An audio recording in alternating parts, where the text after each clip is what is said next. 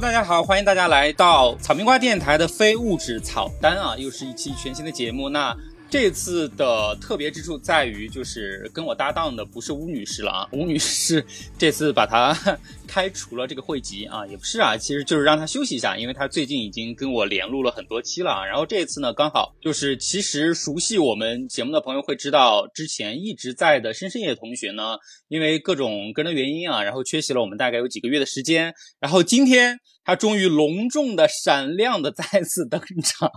所以请深深也先给大家打个招呼吧啊！Hello，大家好，我短暂的回来一下，希望大家什么叫短暂的回来一下？你是在恐吓威胁谁吗？现在也是年底啊。接下来就是我们三个有空的话，就还是会尽量给大家去多做更新节目，因为多更新节目是我们给大家承诺之一，但是没有一个很具体的标准。现在到底能更新到什么地步啊？所以就是如果有想说的，就会还是会尽量的会给大家去做这个更新和推荐啊。刚好现在前两天立冬了嘛，然后。然后现在天气也变得越来越冷，大家众所周知的一些原因啊，我觉得就是其实在这个比较特别的环境里面，我觉得其实嗯，我个人啊，至少我个人上面，我是觉得需要一些比较温暖的、可以值得慰藉的一些力量的啊，大概是这个原因。呃，然后呢，我们今天想讲的这个片子呢，主要是这部《向着明亮那方》啊。然后这个片子最早其实是深深野同学给我们推荐其他人去看的，也在我们那个听友粉丝的大群里面给大家推荐过。最早的其实原因是因为我们当时发现，就是群里有个小伙伴，他自己是一个独立的插画师啊。然后他有一天就是他女儿过生日的时候，就他给他女儿送了一套就是微信的那个表情包啊，然后 叫做小番茄的日常。然后这么一套表情包作为给他女儿的一个生日礼物，然后当时就被我看到了，我就觉得特别可爱，然后就推荐到群里去，然后大家也都觉得说很可爱、很温暖啊。然后呢，深深野这边呢就顺着给大家推荐了这个向着明亮那方啊，就觉得说不管是作为插画师也好，还是作为我们普通的一个观众视角也好，或者说就是你家里有孩子啊，也可以和孩子一起去观看的一部手绘的动画电影，甚至是中国的第一部，就它的 title 啊。叫做中国第一部绘本动画电影的这么一部电影，叫做《向着明亮那方》啊。然后就是深夜当时最早推荐了，然后另外也是深夜提醒了我一点啊，就是为什么呃这期也特别适合讲这个关于童年也好，关于动画也好，关于绘本也好这么的一个主题，是因为前两天呃脱口秀大会，我不知道这一届的。脱口秀大会还有几个朋友在看啊，就是我跟他虽然都没看，但是他给我推荐了一个小段落，就是童梦楠在那个脱口秀大会上面有一段关于北下关小学的一段表演吧啊，然后他当时就深深也对对这一段的表演是很喜欢的，然后也推荐了我去看，然后我也去看了啊，就是。呃，我确实觉得也非常不错，因为它里面提到一个小段子，是童梦楠自己在小的时候就因为各种原因啊，就不断的去转学，最终呢就是阴差阳错的进入了一个就是不强调成绩，只强调。呃，某种程度的快乐的这么一个小学叫做北下关小学啊，然后呢，他才得以在那里度过了自己很快乐的、相对快乐的一段童年的时光吧啊。然后我觉得这个这个也算是我们今天开场的一个引子，就是我们的童年到底需要一个什么样的东西啊？到底需要看一些什么东西？到底需要一个什么样的一个成长方式也好，或者说从父母那那边来说，就是教育方式也好，我觉得都是可以值得去探讨一下的一个地方啊。但其实我我是比较好奇你。最早是怎么看到《向着明亮那方》这部电影的？因为我觉得相对来说还非常小众的，因为你当时说的时候，好像我们群里没有任何一个人听过或者看过，就只有你知道它。我拍的，就是什么契机嘛？对啊，北京电影节吗？是，主要是因为当时非常偶然，我忘了是在搜什么东西，我实在想不清楚那个契机了。然后我就看到了，也是说什么中国首部绘本。什么动画就是动画电影，其实它带有一点宣发的这个 slogan 的这样的一个性质的一个口号。对，那我其实对这种就是非常刻意的给自己贴标签的行为，都保持着一些比较怀疑的态度。所以你是进一步的抱着一种挑剔的角度。对，你要我一直都是这样的，非常命、非常 picky 的一个人。Yeah，然后呢，我去看了一下，我看了一下，我就发现，哎，就是。呃，当时我记得我先打开的好像是它的预告片，还是说它的一个制作的一个特辑？嗯，里面的呃这个创作者，等一下小鼠会跟大家展开来讲，因为它是有很多个不同，也不是很多个，大概有七八个吧，我忘了。七个七个故事，对，七个故事，短片动画短片组成的。这七个动画呢，全部都是由不同的作者来完成的。对。然后我一看他这个创意呢，首先我觉得挺有意思的。然后另外一方面呢，绘本这个东西也是我在一段时间内还挺关注的一一类书籍啊，就是有买过一些嗯也还挺有名的那个绘本的作品。所以其实绘本对我来讲，除了好像很多家长会买给孩子以外，它也是我本身会阅读的。一类书籍，那我看到它就是以非常不一样的形式，而且七个故事也都是以不同的画风被搬上荧幕的时候，我就觉得还挺感慨的。我觉得这个形式挺好的呀。我当时其实脑子里面第一个出现的想法是，这不是又盘活了啊这个 美术生的这个市场吗？大家又又可以再就业了。我当时是这样想，但是因为当时没有出来片源，我也不知道它故事具体讲的怎么样。但是我当时呢，把这个好像是制作特辑吧，分享给了。这个无忌啊，我们的更已经被大家可能塞在记忆某个深处的另外一个嘉宾啊，长寿嘉宾无忌。然后无忌当时注释一下，深深野的老公叫做无忌啊，以防不清楚的朋友，对。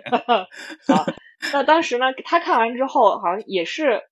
被里面的某一个故事所吸引。我后来才知道，其实就是待会我们会跟大家展开说的，其中有一个呃所谓的铁皮箱吗？跟铁皮箱有关的那个故事。嗯，它的作者叫刘毛宁。然后呢，无忌是说他以前看过他的一个短片，说其实呃质量还是非常不错的。那么我们后来对这个电影就还真的是心怀期待。当时我记得是一个年底，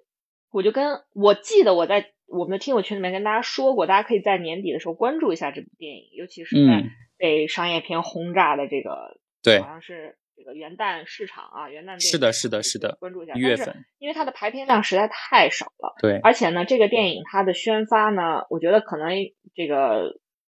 在制作和宣发上本身也大家并不尽然都能够互相充分去理解，说我到底这个电影它是想要呃制作是一个什么样的初衷，想要给谁看，所以它主要还是发行给幼童的，就是合家欢啊。带着孩子去看电影啊，这样的一个宣发的方向，所以它排片量就更少，所以很快其实它就被淹没了。是的。然后也是在今年大概夏天的时候，在网上才有了片源，所以我又把它拿出来看了一下，然后果不其然，其实是。完全在我的期待之中，而且甚至超乎了我很多的这个期待值的，所以我把它分享给了小鼠和乌安了。然后后来也借用刚才小鼠说的这个契机，把它分享给我们听友群里面的小伙伴。那么，嗯，也是我们其实一直想要跟大家找个时间来好好聊一下的这么一个呃片子。那么今天就来了这样的一个机会。嗯嗯，对，嗯。然后今天其实。呃，从我个人的角度哈，就是这个另外一部我们今天可能会提到的这个电影叫做《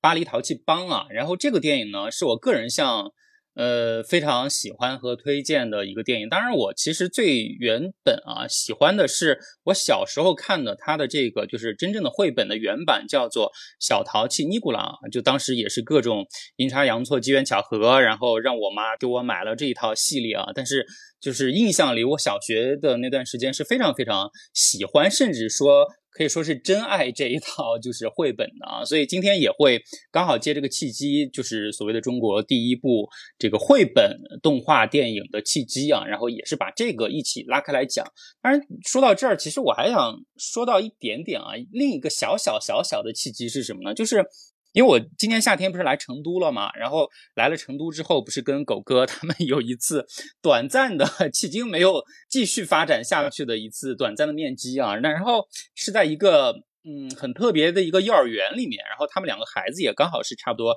幼儿园和小学的这个年纪啊，所以当时就有讲到一点说跟童年相关的一些记忆的一些东西啊。然后刚好在我见他们两天之后啊，我就自己去那个街边溜达，然后。溜达到一个外面的一个幼儿园，但是让我感觉到非常惊悚，甚至说感觉到可怕和压迫的一种感觉是什么呢？就是它这个幼儿园外墙上面不是外宣嘛，然后它写的非常大的那个口号叫做“鼓励追求卓越，为未来的生活、学习和发展打好基础”。呃，就是这句话我到现在记忆犹新，我就觉得。太可怕了，这才是幼儿园哎！然后幼儿园他那个墙上的照片哈，就是幼儿园的那个三四岁的小朋友，每个人拿了一本书啊，就在自己的膝盖上摊开，然后正儿八经的坐在那儿，就似乎就等待着自己成功的未来。就这种感觉让我觉得，让我今天想起来都觉得特别惊悚啊！就是说，所以真正的童年，或者说我们希望和期待的童年是什么样的？然后什么样的动画，或者说绘本，或者说电影，能够带给我们这些东西啊？这是我们今天可能会去探讨的几个呃比较关键的词语和问题啊。然后呢，因为呃也是算作为这个背景之一嘛，然后我刚给大家提到的这个小淘气尼古拉，或者说巴黎淘气帮啊，我觉得。我可以比较简短的给大家稍微介绍一下啊，就如果大家听了有兴趣的话，也可以去呃光顾一下这部电影，或者说呃去买下它的原版的这个绘本去看，我觉得都是完全没有问题的啊。就甚至我现在都都有兴趣想把它再翻回来，就重温一下小时候的那个感受啊。呃，巴黎淘气帮这个。绘本的原名呢，本身叫做《小淘气尼古拉》啊，然后它是法国的一个绘本漫画啊，甚至可以说是法国的一个国民级的绘本漫画。就是据说，呃，它是影响了好几代法国人童年的这么一个地位啊，因为它这个开始连载的时间其实挺久了，是上世纪五十年代末就开始进行绘制和连载的，是两位法国的漫画大师一起合作出来的一个作品啊。然后其中一位叫做葛西尼的呢，是负责去写其中。的故事啊，然后另外一位可能更多被大家熟知的一位叫做雅克桑贝的这个插画师，他是去负责配图的。那为什么我咱们在做这期节目的时候，我也特别还是想提到他，是因为是一个什么契机？就是我刚提到的这个插画师这个雅克桑贝啊，他其实在今年八月份的时候刚好去世了啊，就是当时他去世的那段时间。其实很多国内的一些自媒体也好，还是说杂志也好，其实对他是有一些报道的，就是他的这个整个的作品的影响力，呃，在一定程度上还是很够的。包括其实他后来本人也有一个 title 是这个美国的那个《纽约客》杂志啊，就是为《纽约客》杂志绘制封面的。次数最多的一位插画师，他其实是有这个 title 的啊。当然，在法国可能他更多被人知晓的就是他是去创作这个小淘气尼古拉，然后影响了好几代法国人的这么一个漫画家啊。呃，至于我今天具体介绍的这个《巴黎淘气帮》这个电影呢，就是在这个绘本漫画的基础之上。然后零九年的时候，法国他去把它拍了一个真人版的一个作品，当年在法国国内就是拿过很多次的票房冠军啊，然后也得了很多奖，就是口碑和票房都不错的一部电影啊。然后二零一三年的时候，其实这个片子也在国内当时有上映过啊。然后所以让我比较吃惊，就是我去豆瓣查这个片子的信息的时候，我发现它不光是这个评分还挺高的，有八点多分。关键是他有十几万人，就是累计到现在十几万人给他打出过分数啊！就我没想到，我本来以为他是一个可能比较小众、大家不太清楚的一个一个漫画作品也好，一个电影作品也好，但没想到其实可能听过他，甚至是看过的人还挺多的。包括我这次安利那个深深野，就是我们在筹备这个主题的时候，我说你也去看一下这一部，因为这一部是我的。呃，算是我的情怀之作啊，就是我少年时期非常喜欢的作品啊，所以今天要讲的话，可以顺带讲一下。但是也告诉我说，他小时候也看过，所以我想问一下，你当时对他的一些印象，或者说你现在再去看的话，还有什么就是觉得比较深刻的地方？其实我当时哦，现在先再声明一下啊，就是我没有看，以前没有看过这部电影啊。嗯我们只是看的绘本，也是看的绘本。对，我们两个都是看过这，也没有看过绘本，我就是看过漫画。那你当时看我 我我当时不是通过一个完整的绘本，就因为我知道他后来的这个雅克桑贝，他因为出过很多的就是合集，对，它是一个系列，对，像刚才小鼠说的这个小淘气尼古拉也也被翻译成好像我们内地主要是叫尼古拉啊，Nicholas，对吧？Nicholas，嗯，所以呢，他实际上，嗯呃，他的这个小以这个小男孩为蓝本为主角的故事呢，是直接汇成。册的就是成完整的这个故事，对，然后把它出进行出版，所以通常我们不是会叫这种叫做绘本吗？但是我当时看这个漫画呢，实际上是小时候，就是我妈给我买过一套丛书，叫做《世纪漫画》，它是收集了就是横跨二十世纪，呃，在全世界最出名、最杰出的一些漫画家的作品，里面不乏有很多的就是政治讽喻类的在，甚至包括大家可能已经很熟悉的，比如说包括像美国。征兵的那个招贴画，就是有一个带着那个星条旗的，像这个魔术师一样，用手指着这个你的这种漫画，还有包括像以前画过这个呃什么这个英国的那个叫撒切尔夫人，她那个很很很抽象、很夸张的那个对的那个形象，那个那个漫画，我都是在那个里面第一次看到。然后小鼠跟我说起来的时候，实际上就是这个巴黎淘气帮的这个小主角的时候呢，我当时实际上只是想了一下到底是什么样，但是信息也很有限，我就自己上网去搜，结果我一看到这个小男孩的形象呢，回忆起来了，勾连起了我童年的很多回忆。我为什么对这个小男孩的印象非常非常深刻呢？嗯，就是大家如果要是去看这个绘本啊，就是只是关于这个尼古拉的这个系列，会发现里面所有的小朋友。只要是小孩儿，他的这个嘴都咧的特别大，就是特别开心、特别欢乐，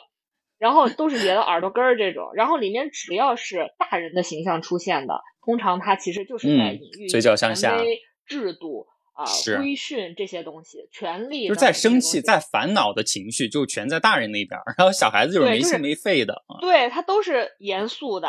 呃，生气的、刻板的，是，然后试图跟你讲道理的，嗯，对，就是类似于这样子。所以当时其实这个漫画带给我的那个印象还是很深刻的。然后它，嗯，其实我当时看到的就是选编的世纪漫画那个丛书里面关于这个尼古拉的小孩的这个故事呢，绝大部分是关于教育的，就是通常他是以一群小孩。啊，怎么去面对他的老师、校长，在学校里面展开什么样的活动？日常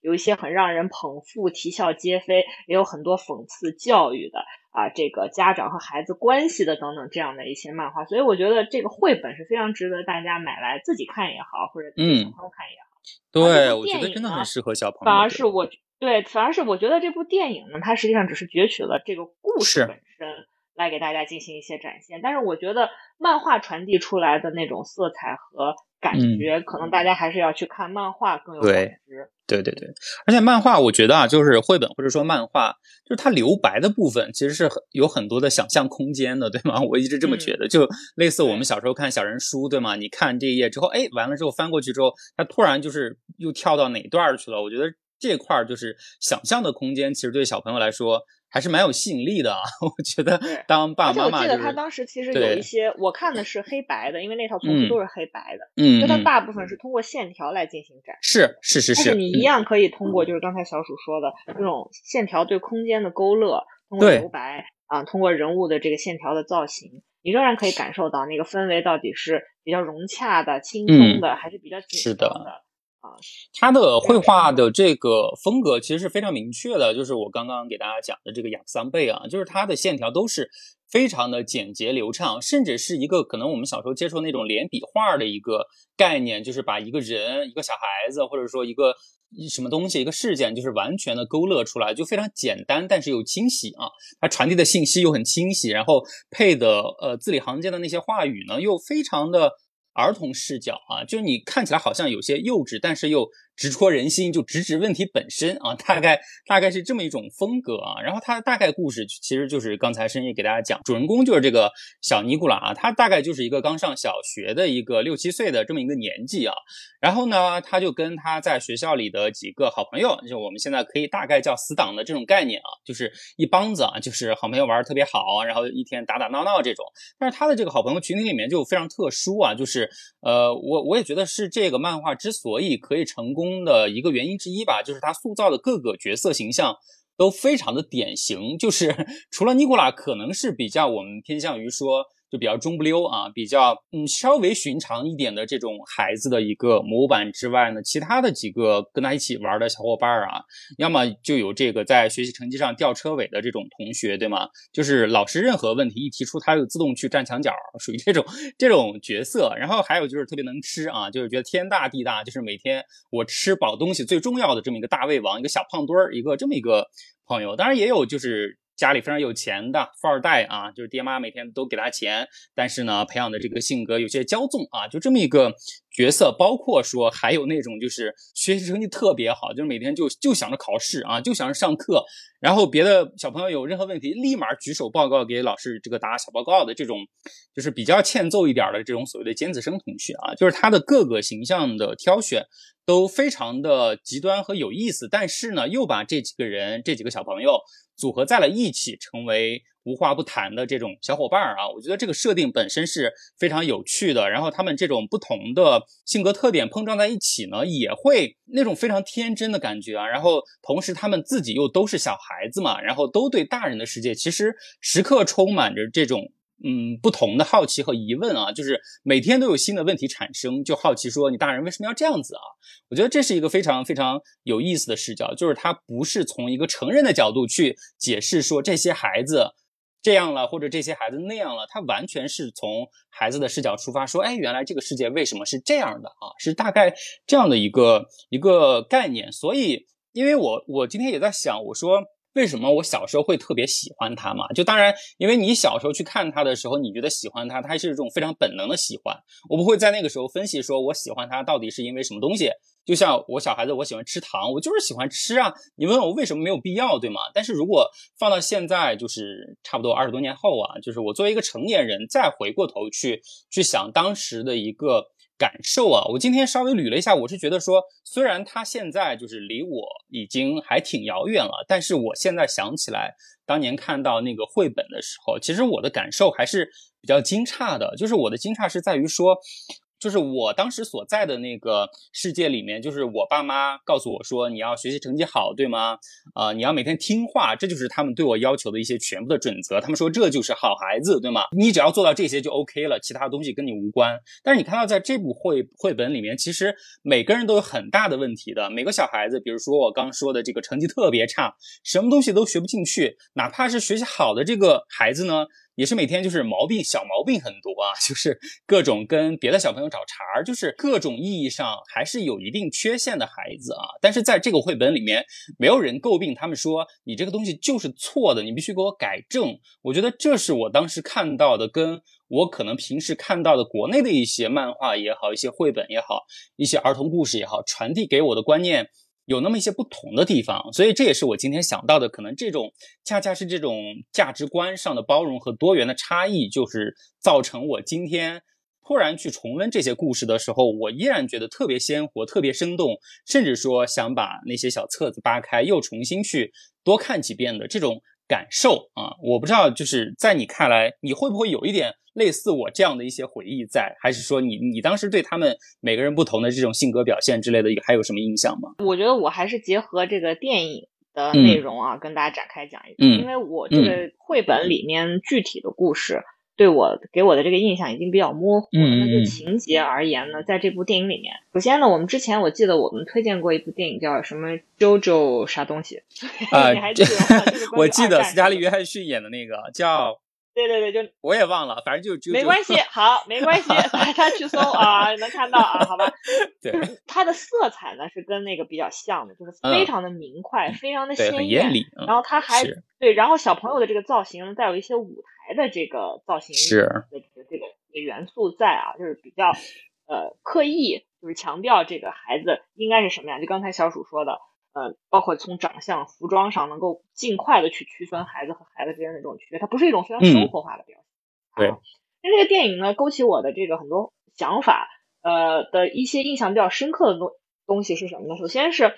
就是刚才小鼠说的，他是完全以一个孩子的视角和立场来看待这个世界的。我看的时候，我就有这个感觉，因为这个小孩在里面有一条主线，就这个尼古拉有条主线是什么呢？就是他的同学有了弟弟之后呢。对，一开始就是这个弟弟突然来到家里的时候，给他这个同学带来很大的冲击。他这个同学就觉得我的地位被我弟弟抢走了啊，我家人是不是不喜欢我了？但是没有后续啊，小孩子都是靠这个直觉性的东西来主导自己的行为和表达的嘛。所以这个尼古拉就觉得啊，那爸爸妈妈会不会也有一天因为什么样的原因不要我了呢？那为了防止这件事情发生，我就。需要让他们觉得我好，不会想要丢弃我，就是孩子的这个逻辑非常的简单，非常直给啊。嗯，这里面的契机其实还有一点小误会的，就是其实在他爸爸工作的那边，其实他们他爸他妈那边感受到了一些压力，所以他们要。招待自己的老板嘛，所以他们积极的在为这个做准备，然后就出现了很多跟平常可能不太一样的一些行为举动。所以对孩子来说，其实你没有跟他沟通的话，他会产生很多的误解，他会觉得说你们在 偷偷的给我生一个弟弟出来，打算抛弃我。对他其实是制造了这么一种信息和理解上的误差，然后也才导致就是就是其实是大人和孩子之间的一个互相试探，然后甚至是有点在在在在在取巧搏斗。的一点小段落、小环节，大概是这个样子。主要是我觉得在这个过程中呢，他做了很多的努力啊，有很荒唐的事情，是是有小孩的那种很很让你觉得忍俊不禁，但是又觉得有点呃过。小孩嘛，你知道他不知道尺这个分寸和尺度在。但是呢，他并不知道彼时他的那种行为，实际上对父母就是一种讨好。其实这个是我觉得应该大家很容易感同身受的，就是什么样的东西能够带，就是作为小朋友，什么样的东西最能够带给你安全感呢？就是父母非常 peace and love。只要父母吵架，不管他们因为什么吵，孩子都会很紧张。是是是因为我在吵，而且一旦要吵架，我就非常紧张，非常害怕。实际上这件事情。呃，勾起我、调动起我小时候很多也不愉快的一些经历和感受，所以我觉得这件事情在这个电影里面，他以孩子的视角，我觉得进行了非常充分的一种还原啊。嗯。然后，呃，另外一方面是，呃，就是我觉得他其实在这个电影的这个故事的改编上呢，有一点自传体的这样一种呃内内容在。为什么呢？因为他从一开始，这也是我。之前跟小鼠就是策划我们这期节目的时候呢，有聊过的，就是他这个电影呢一开始是以老师的一个提问开始的。那老师在有一天啊，学校的老师在黑板上写下了一个问题，说你长大之后的志向是什么？对。然后请大家写下来。一转头，除了咱们的这个主人公尼古拉以外，所有的小朋友都低下头开始。尼古拉当时就非常的困惑，说啊，我的同学都知道他以后要干啥吗？所以这个时候就是刚才小鼠说的。他身边那几个死党的形象就开始出现，因为他那几个死党呢，对自己的未来，对，仿佛好像有很明确的规划啊，就是特色很鲜明嘛。就我刚说的，尼古拉其实是那个中不溜的，没有什么特别特点。我觉得反而是尼古拉在这里面呈现出一种其实心思比较细腻啊，嗯，容易多想，挺容易纠结的这么一个孩子。嗯嗯嗯。呃，但是他他也是一直。所以呢，在这个呃电影里面，除了刚才我们说的这条主线，就是他讨好父母，希望父母不要抛弃他，做了很多无谓的努力以外呢，另外一条主线呢，就是从一开始他以后想干什么，他并不知道，他根本不知道自己到底想干嘛。呃，到最后最后，他才说出了自己的志向，自己的志愿，就是说，我希望能够带给大家快乐。实际上，这有一点自传体，就是这个尼古拉可能就是后来的这个雅克桑贝啊，他成为了一个。画这个很可爱的漫画的这样一个作家，把欢乐带给了读者，对吧？但在一开始还有一个台词呢，我觉得就是也给我印象非常深刻是什么呢？他说：“呃，或许我没有什么志向的原因，是因为我不想改变我的生活，因为我有嗯爱我的爸爸，还有爱我的妈妈，还有一个非常 peace and love 的家庭。所以我觉得其实这就是刚才我说的，作为小朋友而言，这个电影。”在故事的改编上是非常充分的把握到了孩子内心非常柔软、细腻与脆弱的这个部分，嗯，然后嗯，作为这个故事的线索，把它逐渐的铺陈开了，挺可爱的这样一个电影。而且，呃，听我们节目的这个小伙伴应该有多次听到我们在节目里面呃发散延伸的去讨论过各种各样的电影、电视作品，那可能被我们 Q 出来这个。几率比较高的一部作品呢，那就是《请回答一九八八》。我不知道大家有没有印象？还有一个场面呢，其实也留给我的印象非常非常深刻。嗯，就是德善学习成绩不好，对吧？他呢，呃，在学校里面，老师也快放弃他了。嗯，而且他一开始他妈想让他上大学，给他改名叫秀妍。后来知道他女儿确实不咋地，又叫回德善。其实父母和老师对你的放弃，会比你自己对自己的放弃来的更让人丧气。对对对，所以他当时非常的沮丧，坐在他们家门口的那个台阶上。然后这个时候，他爸爸过来安慰他，他爸爸试图来安慰他。然后德善呢，听了爸爸很多的话之后，还是无法抚平他内心的这种沮丧的时候，跟他爸爸说出了他内心最深沉的一个追问，就是：爸爸，我不知道我以后想干嘛，嗯，没有志向，我没有理想。这时候他爸爸才叹了一口气，说：慢慢找吧。或许会有的，嗯，就是你，这就是我觉得，包括在这个呃电影里面，其实都提到了这样一个非常核心的问题，就是我们都经历过非常非常迷茫的这样一个青春期，甚至是童年，你的很多的这个很明确的东西是在逐步逐步的摸索出来，后来才塑形，才确定下来的。但是呢，我觉得某种程度上。呃，巴黎淘气帮刚才说到这个尼古拉的那个想法，可能回应到了大家的曾曾经在青春期的这种迷思，就是我的志向到底是什么？我真的不知道。我觉得像尼古拉这样的小朋友，家庭可能比较幸福、和谐，所以他会觉得说。他的那种想法，我觉得是非常有道理的。就其实我我当时听到这句台词的时候，我甚至有一点觉得，哦，maybe 真的是原来是这样，家庭幸福。对呀，我不想改变这样的现状。我为什么要去当一个医生？我为什么要去当一个律师？我为什么要去独自面对这个世界？不用啊，对，就因为因为这些职业的附加价值，其实更多是在成年人的视角里面的。我告诉你说，而且医生赚的多，对吗？律师 赚的多，对对，然后政治家有声望，对吗？这都是成年人给他灌输的。其实小孩子并不懂这些差别，对吗？对，作为小朋友觉得我什么都有啊，我我过得非常安心自在，我为什么要去挣更多的钱？我不用啊。其实，呃，孩子不并不总是能够提炼和概括这些东西，所以这也是我们今天这个节目的意义所在，就是我们希望能够找到一个契机，回头去看一些我们的经历、我们的经验。然后再追问说这些东西到底是怎么样影响了我们的成长，对吧？啊，还有刚才小主说的还有一点，我想说就是，嗯呃，像巴黎淘气帮或者是刚才说的雅克桑贝，他其他的很多作品，它带有非常浓烈的童趣的这样一个东西，就是它甚至不会因为情节而大起。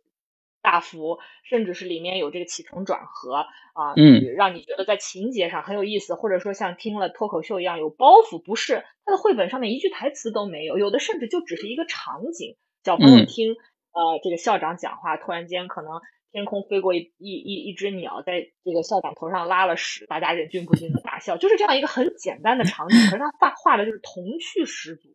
呃，小鼠说跟。当时他看到的一些国内的作品不一样的地方在于，就是你包括看《巴黎淘气帮》都有一张都有这样一种感觉，就是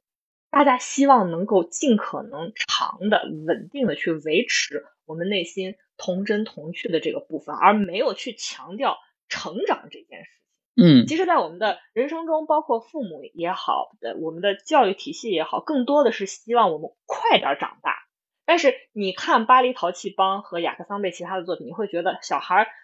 嗯，就尽量慢一点长大吧，嗯，是是就有这样的一种反差在，所以可能他留给我们的印象更加不一样一点。对对对对，这个反这个差别是在这儿。嗯，对，包括就是我刚刚说的，这么多年之后，我再回过头去去看他的话，那种感受其实是非常复杂的。你小的时候可能 更多的是哎羡慕，或者说觉得。打开了自己的一些世界观啊，就觉得原来还有一些地方的小孩子可能是这样生活的。然后这么多年过去之后，当然会有更多复杂的感受和解读啊。然后等会儿我们讲到更加具体的问题讨论的时候，我们再跟呃申也再跟大家去探讨一下啊。然后那再说回来，就是我们今天可能着重想给大家介绍的就是。我们自己的啊，就是中国国产的，然后它的 title 打的这个就是国内第一部绘本动画电影的《向着明亮那方》啊，就先说一下这个名字啊，就是我去查了一下，《向着明亮那方》这个名字，它是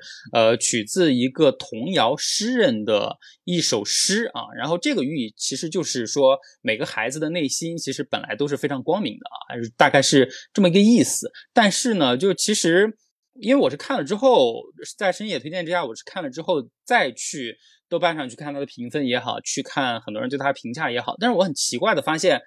其实它的评分因为不多啊，就可能也没有那么大的参考价值。但是目前为止还是很低，而且评价和打分的人也很少。就是这是其实是有一些出乎我意料的地方。我觉得不妨大家可以借鉴一下我们的这个角度啊，你在这十年内，我觉得大家可以去看在你的这个。在你的这个主流的视域中，能够看到的影响比较大的，或者说观看量比较高的中国的这个动画电影啊，我们不说那个系列动画，什么灰太狼、喜羊羊、什么熊出没啊这些，我们不说，就说这个动画电影，大家主要看的一些是什么样的篇目呢？我们待会儿可能会跟大家稍微做一些罗列。那很显然，从这个宣发的角度来讲，向着明亮那方实在是太不够了，因为就像小鼠说的。当时我给大家推荐的时候，仿佛全世界只有我一个人知道 确实也是。然后，然后如果大家现在呃正在收听我们的节目，可以稍微动手搜一下，你看它的海报，你就能看到它的海报上写的是什么“照亮童年”，对吧？你一看就觉得啊，这是给孩子看的。我觉得大部分家长就是如果要是看到这个海报的时候，都会第一时间觉得这玩意儿跟我没什么关系。嗯。而且你看它的海报上面的这个，也是呃很童真、很童趣的这样一个带有绘本。色彩和气质的这样一个海报的设计，你也会觉得它跟，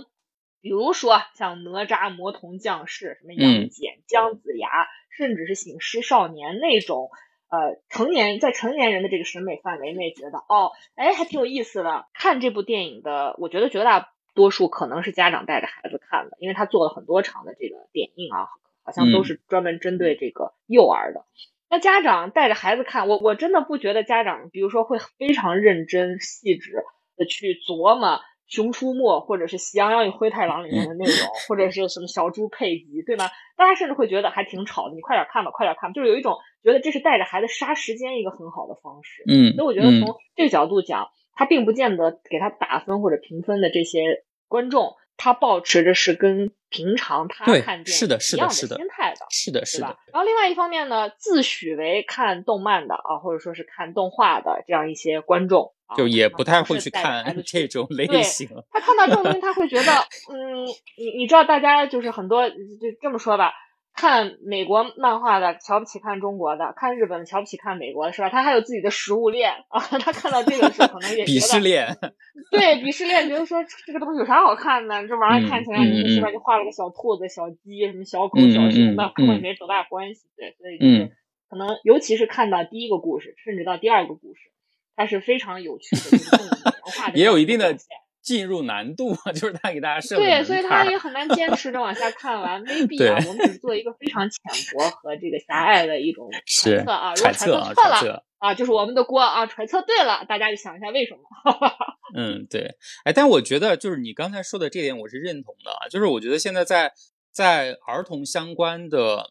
这个电影选择上，我觉得出现了可能在我来看的一个极端是什么呢？就是要么他可能实实在在的标明了自己是一个儿童电影，那家长去选的时候怎么选呢？那我肯定简单粗暴，就是孩子平时看什么，或者说孩子知道什么，比如说你刚刚说的《熊出没》《喜羊羊》，因为他就知道这个呀，我带他去看这个省事儿。就是少了很多的试错成本，对吗？因为你对他来说，就是这个向着明亮那方，我听名字，我什么东西都不知道，对吗？我看海报，我也什么都看不出来，孩子也不认识，那我为什么要去选他呢？我觉得这对家长的逻辑来说是有一定的挑战的。那如果说我要选一个孩子能看，我也可能能看的一个东西。对吧？那那他更多的可能肯定要去选哪吒嘛，这种我们小时候也看，就可能他觉得现在孩子也能去看的一些东西，所以确实从事实角度出发，就是明亮那方的这个基调。的进入就非常的不讨好，就我觉得，如果我是一个现在带小孩的一个家长来说的话，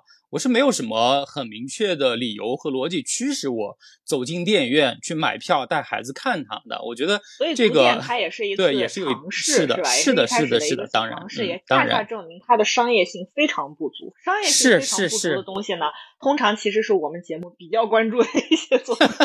小众边缘，被人忽视。我们就是为大家喊冤的啊，击鼓鸣冤。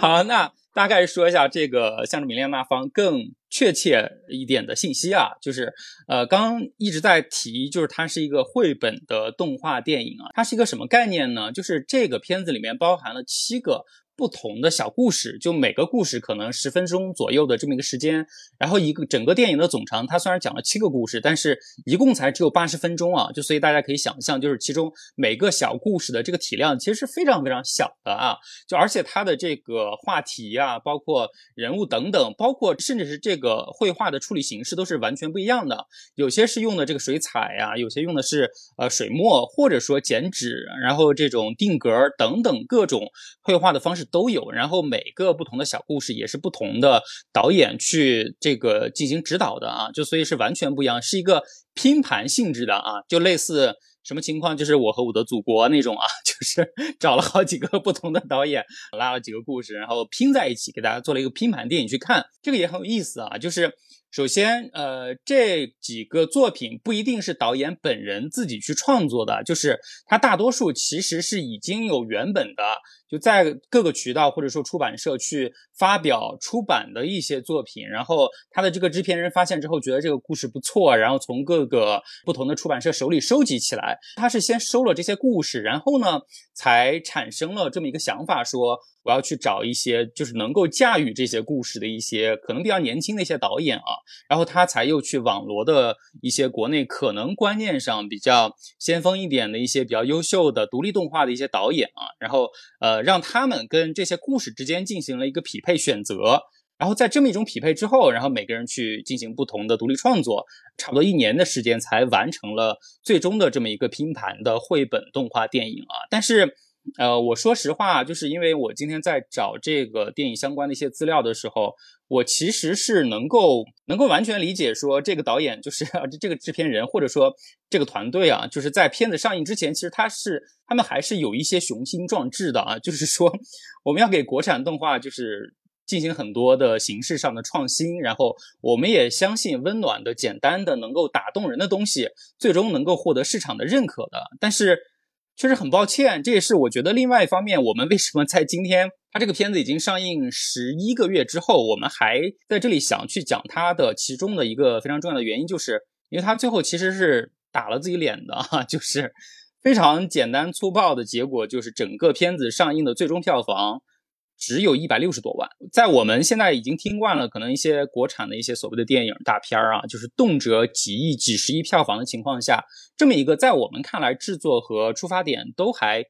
比较精良和有诚意的这么一部电影啊，甚至是可以作为合家欢、大人和小孩都去看的一部电影，最后以这么一个惨淡的结尾收场，这也是我们说真的想去聊一聊他，就是大家真的可以多了解一下他。哪怕他已经过去了，接下来如果还有人用同样的诚意去做类似的片子的时候，我们能去给予他更多一点点支持吗？所以我觉得这也是可能性之一，对吗？当然有一个对比是什么，也在这里可以给大家说一下啊，因为刚深也提到了，他是在今年就是二零二二年吧，二零二二年的年初一月份的时候上映的，然后同期跟他上映的呢。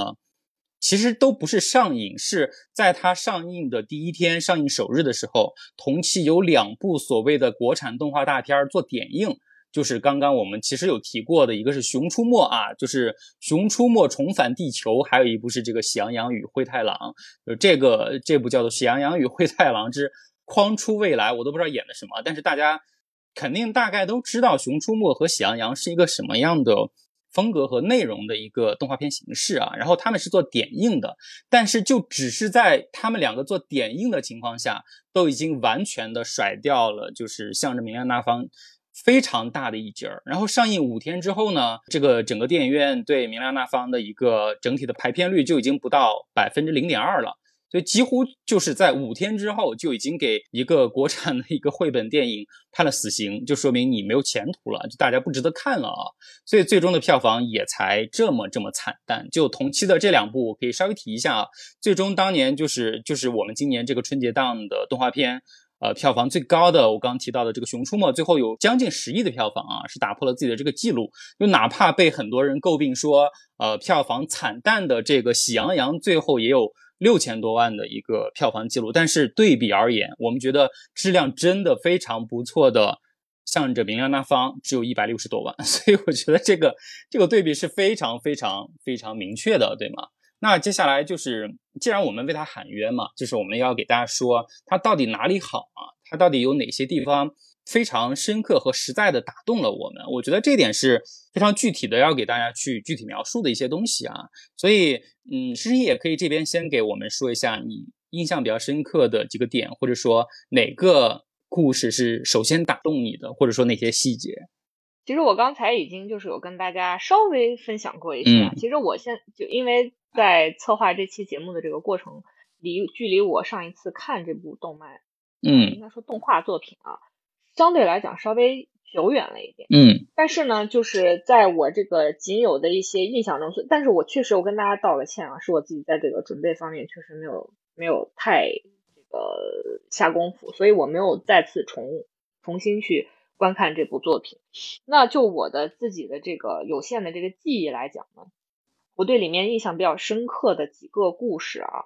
呃，是嗯更加朝向这个现实主义创作的作品，嗯。那其实它的这个呃构成一共是刚才小鼠说了七个短片，那它里面有一些是完全就是刚才说到的动物拟人化的这样一种创作，就是大家其实就是头两个嘛，嗯，对，其实就是大家比较嗯，或者说传统也好，或者说是常规或者主流的一些对绘本的这个印象啊，画给小朋友的啊，借由动物拟人化来做一次寓言式的阐述啊。这个寓言是啥意思呢？就是你们小时候看的什么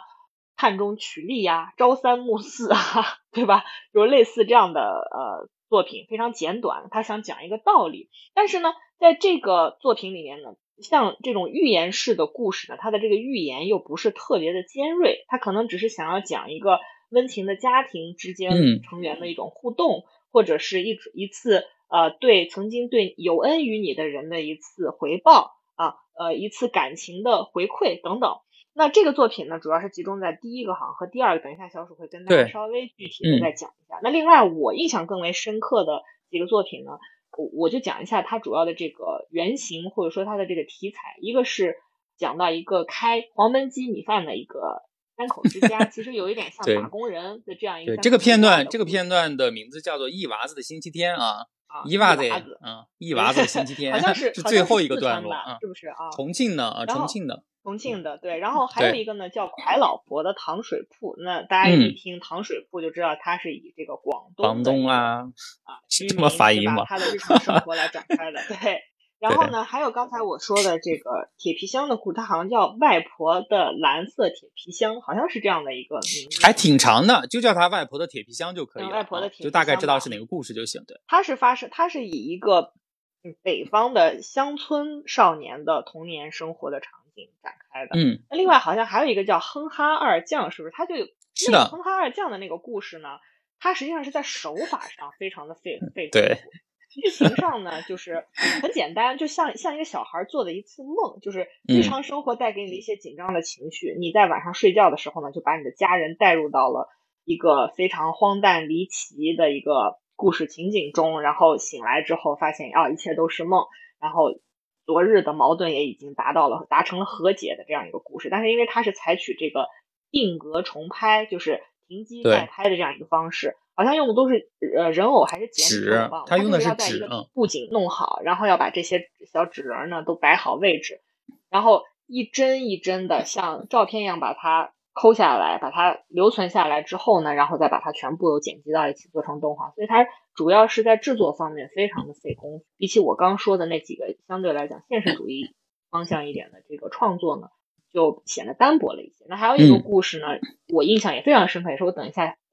小火车滴滴滴，以一个小男孩小时候有一个像小火车一样的玩具，然后他跟这个玩具之间到底是有一个什么样的纠葛所在展开的一个故事啊？等会儿可以展开再跟大家讲一讲。我觉得小鼠可以先系统性的跟大家把这七个短片做一个简单的介绍。就是在呃最简单的剧情上，或者说需要提醒大家一点的地方，为大家稍微把七个故事稍微列一列啊。那首先头两个故事就是我们刚刚跟深深也说的，就是确实你乍看的话非常幼稚啊，而且它的这个绘画风格的话也是明显的，就是感觉会呃更加的偏向幼童一些啊，就是跟这个学龄前儿童去讲故事的这个一样。我觉得其实我第一次看的时候也会有点失望啊，但是其实因为今天做节目嘛，然然后。我又回过头去把整个片子重新拉一遍的时候，但是我恰恰感受到了另外一种不一样的感觉是什么呢？就是因为它本身整个向着明亮那方这个片子，它是一个面向儿童群体的，但是。他这个群体，我们现在又又不可能去细分的很很细致了，因为整个儿童片都已经没什么市场了。你再把它分为学龄前儿童跟 上学的儿童，这个就没有什么大的意义嘛，对吧？但是我恰恰觉得说，对于可能还比较小的三四岁啊、四五岁这样的小孩子来说，其实他们面对的一些。刚刚就是学会说话不久，刚刚学会认识这个世界不久的这些小孩子来说，是非常现实和明确的一个问题啊。就比如说，第一个，他会通过小白兔的一个视角去问妈妈说：“那妈妈为什么？”我会长大，但是小草不会长大，小花不会长大，对吗？就他们到明年之后还是会长得这么小，但是我就会又长高一截儿，然后去试图通过妈妈和这个小白兔的一个对话，去讲述一种可能孩子大了之后你必须或者说不得不面临的成长也好，分离也好，就是它是一个可能在你更久之后的将来需要贯穿我们。整个的亲子关系，整个过程的一个非常重要的一个主题。它的这个画风，如果大家就是看了这个漫画或者是呃中国一些比较有名的画家的作品看的比较多，完全其实自己就能感觉得到，不用再去查资料也能找到这种连接。就这个作者很明确的说，嗯，他是借鉴了丰子恺的画，对对对对，的这个风格啊，对，呃，丰子恺的作品呢，其实他最最有名的是《圆圆堂随笔》，那其实是画在这个抗日战争烽火年代的这个中国的一些呃场景。就是你看到在那样的一个岁月里面，它仍然可以画出非常动人、非常美的、带有非常饱满又带有童真和童趣的这样的一种画作。那实际上第一个故事也是沿用的这样的一种方向，只不过呢，他把它进行了一定的叙事性的处理，就是要让它按照一个一个的发问这样子来进行。那对，呃，这个小小白兔的这个。画风所形成的这个角色人物和造型呢，在后面就串联起来了后面的六个故事。所以呢，他说它是一个绘本向的一个电影的创作，也是在它整体的这个形式上告诉你啊，这一章是什么故事，这一章是什么故事。然后每到这一章的时候呢，这个小白兔就会出来，然后跟蹦蹦跳跳出来，告诉你这个篇目的名字是什么啊。他也是做了一个简单的串联。啊，这是他的一个开场。就我的意思是说什么呢？就是大家不要被第一个故事 劝退，这样一种简单化的放弃啊。所以他真正的这个，但是我是觉得他的这个篇目的安排有一定的问题。第一个故事紧接着后面第二个故事，小鼠在跟大家，就大家会以为都是这样的，就失去了耐心。嗯，对，就相对来讲，它我觉得并不是一种低幼或者是什么样的处理。我后面会跟大家再继续讨深入的讨论这个问题。嗯，首先我觉得低龄并不代表低。只不过大人心思太复杂了，受不了这么简单只给的一种创作的方向 而已，好吗？第二个故事其实内核也比较简单啊。第二个故事它是借由萤火虫，然后呢，其实是一个森林里面，可能我们小时候有听过或者说看到读过很多类似的一些故事。它就是把各种动物拟人化，就是不光是我们第一个故事里面小白兔啊，就是其实它有一个非常完整的一个公交车司机的这么一个人的形象，然后通过。公交车司机啊，我今天是最后一天上班了，我明天就完全退休了，我就不不会再开这趟公交车了。然后他这些年打过交道的一些，他善待过的一些动物啊，然后通过一些拟人化的一些嗯情节也好啊，然后出来邀请他，为他办了一场这个退休的一个 party 啊，大概是这么一个 非常简单，但是其实你去看的话，我是觉得。细节很多，然后也充满了很多的这种温馨感的这么一个小故事啊。所以我就说，它第一个和第二个这个短片呢，呈现出来的是大家比较主流的对于绘本的一些视觉上的印象。嗯，所以它给你呃形成的也是这样的一种基本奠定了这样一种基本的观感，就是我确实是一个绘本向的一个呃动画电影的这样一个创作的基础。嗯，然后后面。再是其他一个又一个的这个短片，那后面的故事相对来讲，比起前面的，从叙事上、从结构上、从这个情感逻辑上、从表达上，就开始逐渐的变得深刻、更强烈了。我觉得前面它的这个铺垫还是相对比较浅显的，也是为可能另外一方面，我觉得从他创作本身来讲，他也是确实想让小朋友从一开始从一种比较温馨的、简单的一种视角来进入，然后逐渐的开始。对这个世界有更加饱满的一些认知。那其实这个故事很简单，它就是呃一个公交车司机，他设定的是一个在我们普罗大众在日常生活中最常接触到的一类人群。他曾经给你提供过非常温馨的啊，带给你很多帮助的这样的一种服务。日复一日的普通的工作，就是这种角色。所以呢，呃，作为他曾经的乘客，在他要退休的时候。向他表达一份对他的尊重，一份感谢，就是这样一个很简单的故事，是感恩的心啊，感谢有你。对，但确实，我们重点其实想说的是后面的几个故事啊，因为它。呃，每个故事带给我们每个人的这个冲击感，我觉得会有不一样，但是一定都是相对比较强烈的啊。尤其是这个第三个故事，就是我们刚才提到过的这个小火车。就其实你乍看的话，或者说你没有很认真的看的话，尤其是如果我再回过头去看的话，它的整个。这个小故事的第一句，通过大喇叭那个一个话外音的一个台词上来，就告诉大家说：说这里是应川镇三号安置点的各位群众啊，就这么一个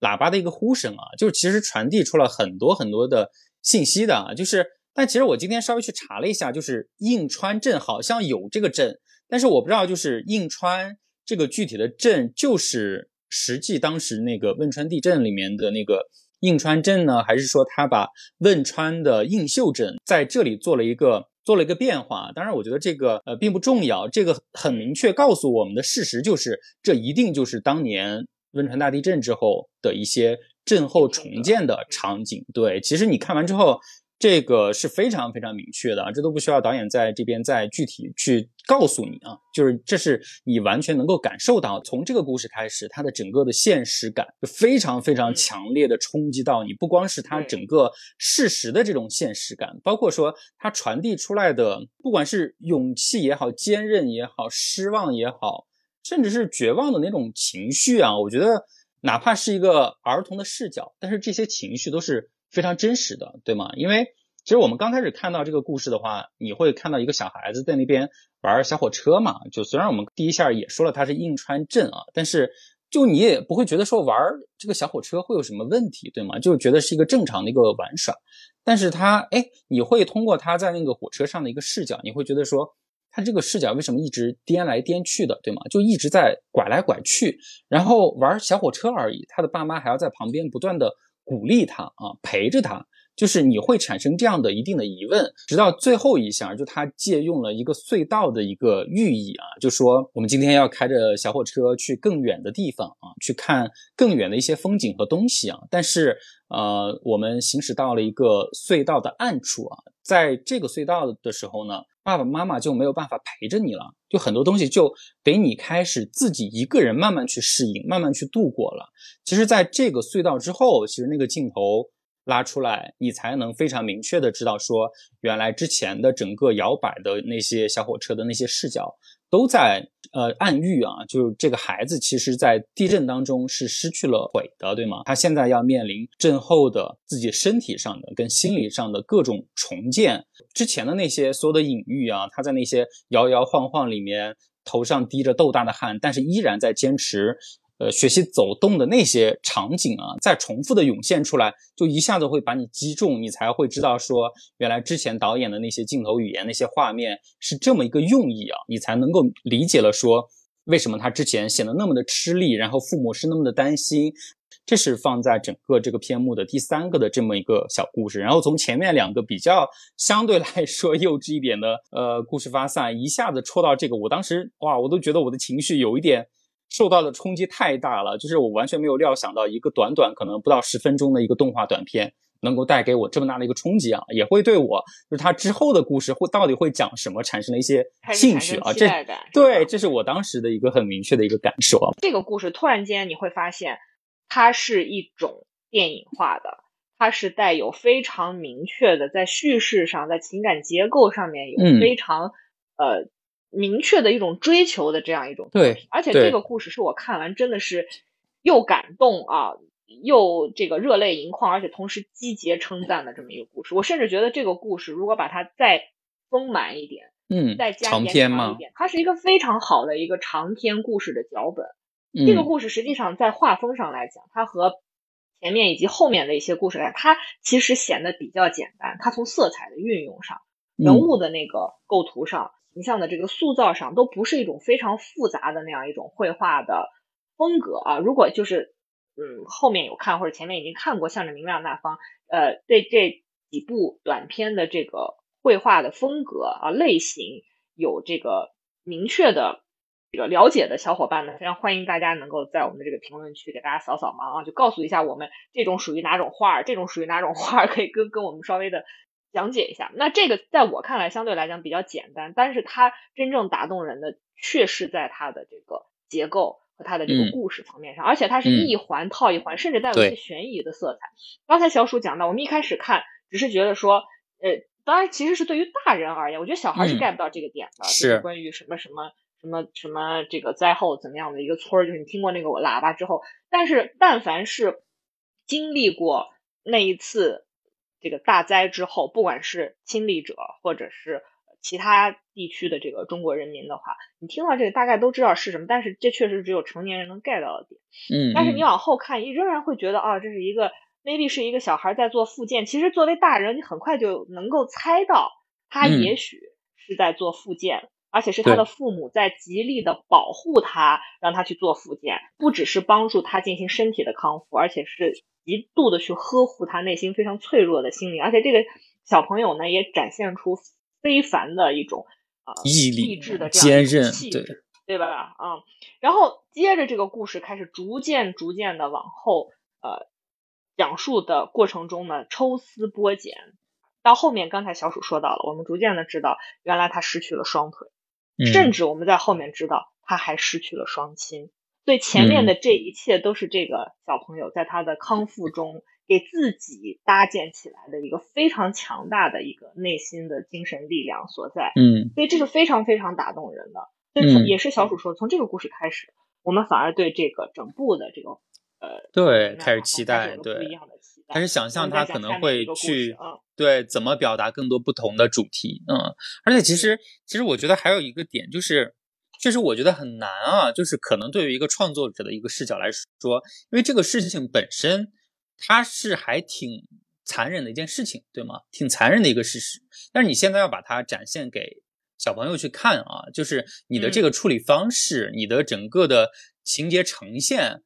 是非常非常难的。你放我的话，我可能真的做不到，对吗？对，所以所以我觉得是是是，嗯嗯。但然而，这个故事的主人公又是跟现在在看的孩子几乎是同样的年龄，对吗？同龄的，只是我们面临的是完全不同的世界而已。所谓他传递的道理、真理又非常的丰富。你可能告诉大家的是，你怎么去看待大灾大难之后重新成长起来的这一批小朋友？你怎么去对待你身边带有残疾的？你的同学是是是，对吧？作为父母，你又应该怎么去保护呃家里的小朋友？他可能有身体或心灵上面的一些些弱点，对吧？所以他传递的这个层次也很丰富，对，然后很成熟。我觉得他是非常成熟的一个角度。是的，是的。好，那我们看接下来一个故事，叫做《蒯老伯的这个糖水铺》啊，可以跟那个就 是一娃子星期天是吧？的那一家，对对对。其实这两个故事有一定的像的，有些像的，对对对。我刚说这个蒯老伯的糖水铺呢，它大概就是表现出来一个开糖水铺的，我们叫他蒯老伯啊，这很明确，就是他的一些日常的一些工作状态啊，对，就是他怎么准备啊，我明天要去给大家售卖的一些糖水，然后包括就是我在这个糖水铺里面待的这一天里面，我可能跟远在远方没法回家来看我的女儿去。呃，打了一个仓促的一个电话啊，这就是涉及到一定的亲子关系的一个体现嘛。然后也包括到说我怎么跟我日常的一些邻居，对吧？隔壁的兰州拉面嘛，然后打印铺的老板嘛，等等。或者说一些我日常接待的一些我并不认识他们，但是跟我可能时常有这些接触的一些普通的其他职业的劳动人民，包括说一些忙碌的上班族，还有这个背着小书包的学生，就是等等一些你看似比较琐碎的日常，然后通过这个蒯老伯一天的。这个正常的一个忙碌啊，然后把这种日常的市井烟火的这种感觉给大家是呈现出来啊，就是感觉出来就是那种非常都市里面可以坐下来慰藉你这个身心的这种扑面而来感受到。我觉得大家就把它当成一个这个感受，这个大家把它当成一个深夜食堂的那种感觉，有没有？动画版的对深夜食堂来深夜食堂对，嗯，气质非常相似，是，但是呢，它的动画风格又非常的强烈啊。然后另外一个就是刚刚深深也建议我的，可以放在一块儿去讲的，就是那个黄焖鸡的一娃子的星期天啊。为什么去讲这个？因为它也是从头到尾都发生在一个黄焖鸡饭店的，几乎是一天的日常，对吗？只不过他的视角可能跟我们刚才讲的这个蒯老伯不一样，他是从这家店的男女主人公的孩子，就是我们说的这个一娃子的一天去。说起的就是他怎么早上坐公交车跟妈妈去店里啊，然后在旁边看到自己的爸爸骑着这个小电动，然后一会儿在我的前面，一会儿在我的后面，然后包括整个他爸妈一天在这个店里的各种忙碌啊，然后爸爸还要出去可能送外卖啊，然后自己在这个店里的这个小桌子上摊开就要开始写作文啊，最后以一个我的家的这么一个作文去收尾，其实整个围绕的还是。非常琐碎、普通，但是又真诚、具体的一些普通的日常啊，就比如说这些最最最基础的这些劳动人民，他们是怎么度过自己的一天的？然后再通过小孩子，他没有各种价值附加的这种视角，怎么展现出来他们的勤劳也好，他们的对生活的热爱也好，是这么的一个角度啊。其实都是通过试图打通美食这个一个渠道也好，一个方式也好，怎么去阐释和展示普通人的一天。那这个对于小，尤其现在啊，就是包括小鼠在节目一开始就在感慨，现在对孩子的教育，我觉得呃，听我们节目的很多家长应该感同身受。就是你为什么大家说教育现在也开始内卷，把家长卷进去？是卷入到一种什么样的教育呢？是一种朝向精英的、朝向金字塔尖儿的一种教育。你甚至在学校里面啊，我我可能在大城市生活，这个感知会更不一样一点。我觉得现在就是不管是在公立学校、私立学校，甚至是国际学校，对小孩的这个教育的这个方向啊，都是要让他和尽可能的去和所谓他的阶层以下的那些社交隔离开开来，分割，不要跟他们去交往。你要跟比你厉害的。在家里比你有钱的，父母比你牛逼的这些孩子去交往啊，甚至你要去从事的运动也不要是大众的啊，马术啊，呃，橄榄球啊，就至少也得是个网球。对你，你你都不好意思说，我孩子爱踢足球啊，打乒乓球就更不要讲了，太 normal 了，好吧，我孩子不能 normal。为什么这部电影在另一个层面啊，让我感慨万千，让我感同身受，就是在于它。还原的是中国当下最普对最广大的一群人，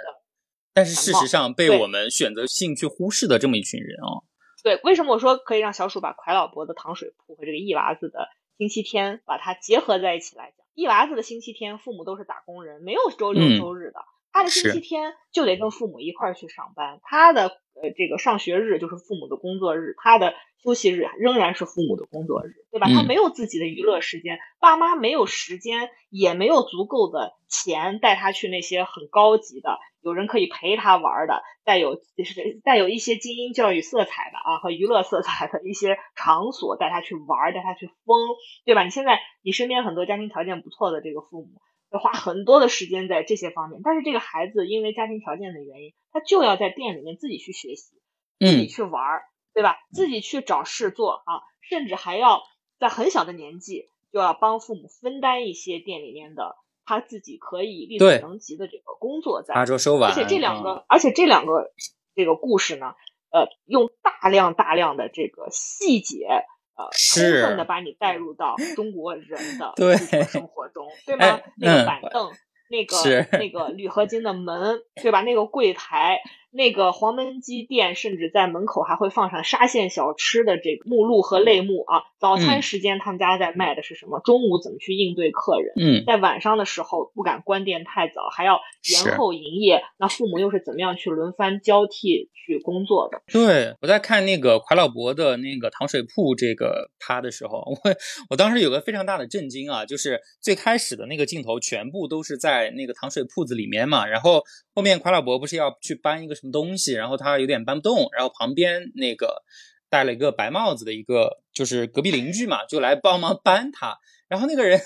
话一开口，我当时就寻思说。我说这是个西北人吧，或者说这至少是个 甘肃人，你知道吗？因为我跟深野都是西北人啊，所以我们对这个口音方面可能会稍微的敏感一点点。但结果最后让我大为震惊的就是，他帮夸老伯搬完东西之后，然后最后不是有一个镜头是从那个店铺里面拉出来，然后把旁边的店铺都有拍到，有什么各种店嘛，然后旁边就是个兰州拉面店。我觉得，这种细节做的真的是最常吃的东西，牛肉拉面、黄焖鸡米饭，对不对？对对对。非常的生动，这才是当下的中国，最真实的中国，一个没有我们经常说的悬浮感的生活，而他这真正接触的生活，以后离开家要真正面对。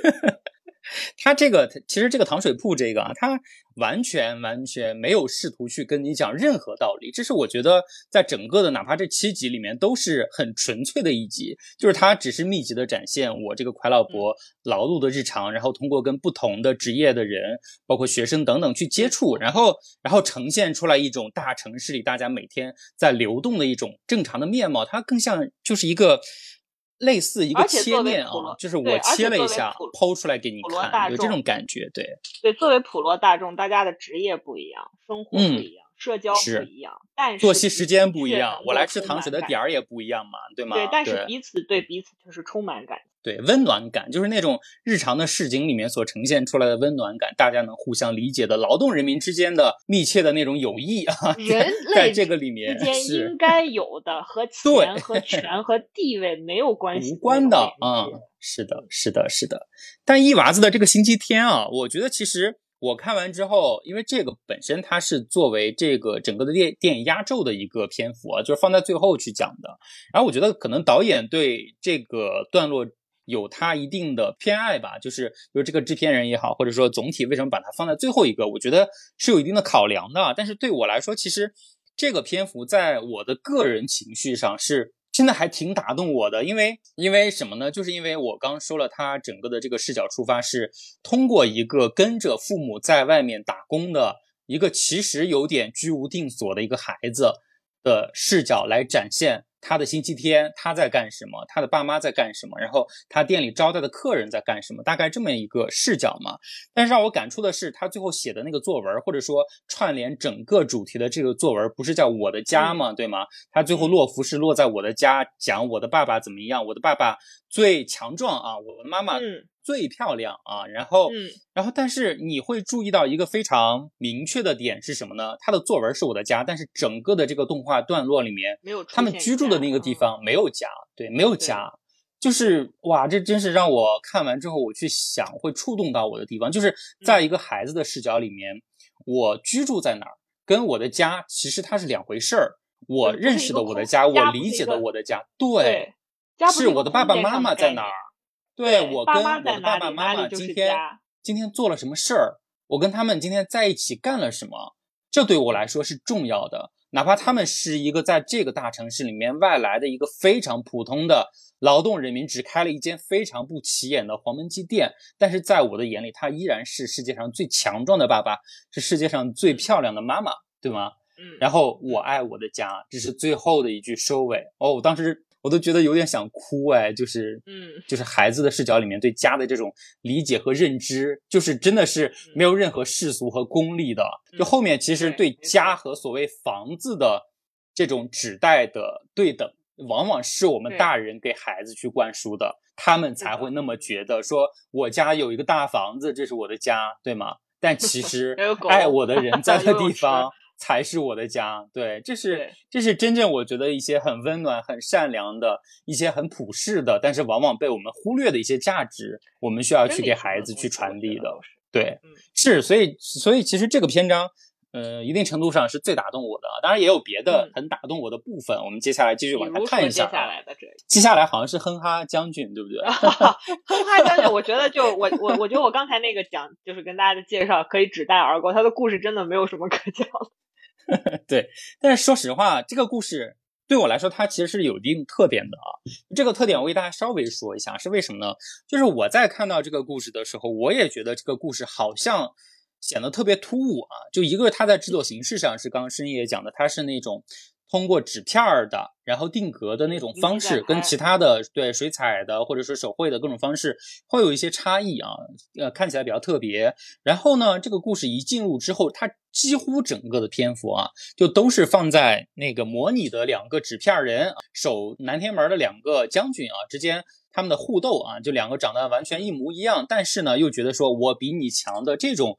角色去进入的，然后讲两个人怎么斗嘛。其实整体来说是比较逗趣儿的。就你觉得说他可能只是说为了呃打一个节奏也好，调节一下整体整个电影的一个气氛也好，对，起到这么一个作用的一个一个电影啊。当然，他最后起呃做了一个抽离式的一个结尾，就是哎最后抽离出来，原来这两个角色是两个，其实大家一看就知道是双胞胎的一对小男孩儿，对，然后去玩乐的一个。一个一个结尾啊，其实看到这儿的话，我当时也只是单纯的觉得说，这个形式来说可能会比较特别一些啊，让大家对取巧一些，然后在最后做了一下这这么一个抽离拉出，你会觉得嗯，哎，好像再回味的话有一些味道。但其实我后面，因为我去大概看了一下其中几个小故事，就是有几个没有看完啊，就是有几个小故事的那个导演的采访啊，这个哼哈将军的这个导演，其实他当时在做这个动画的时候，这一趴的时候，去了解了很多患有孤独症儿童的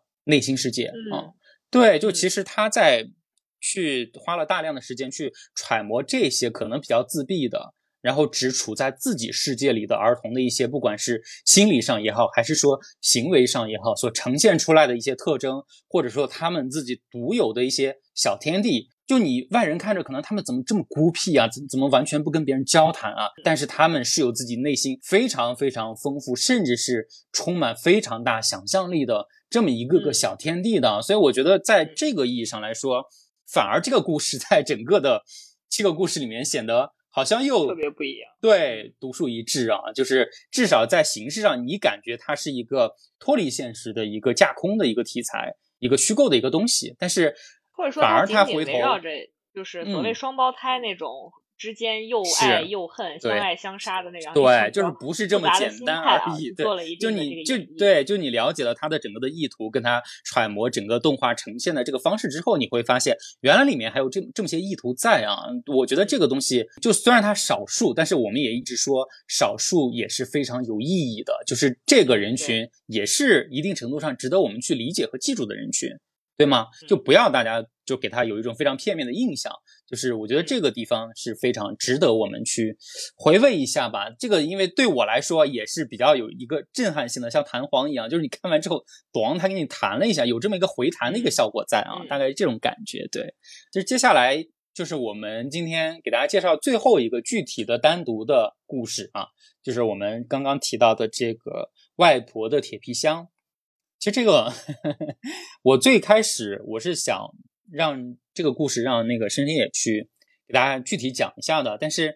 因为他很明确的告诉我说他不能讲这个故事，他讲这个故事的话他会哭啊，不够克制啊。对我非常非常理解，我非常非常理解。其实因为我刚说的，我看这个导演就是整个。电影里面有几个片段的这个故事导演的单独采访的时候，我也有看到这个外婆的铁皮箱的这个故事的导演他的做讲述啊，他的讲述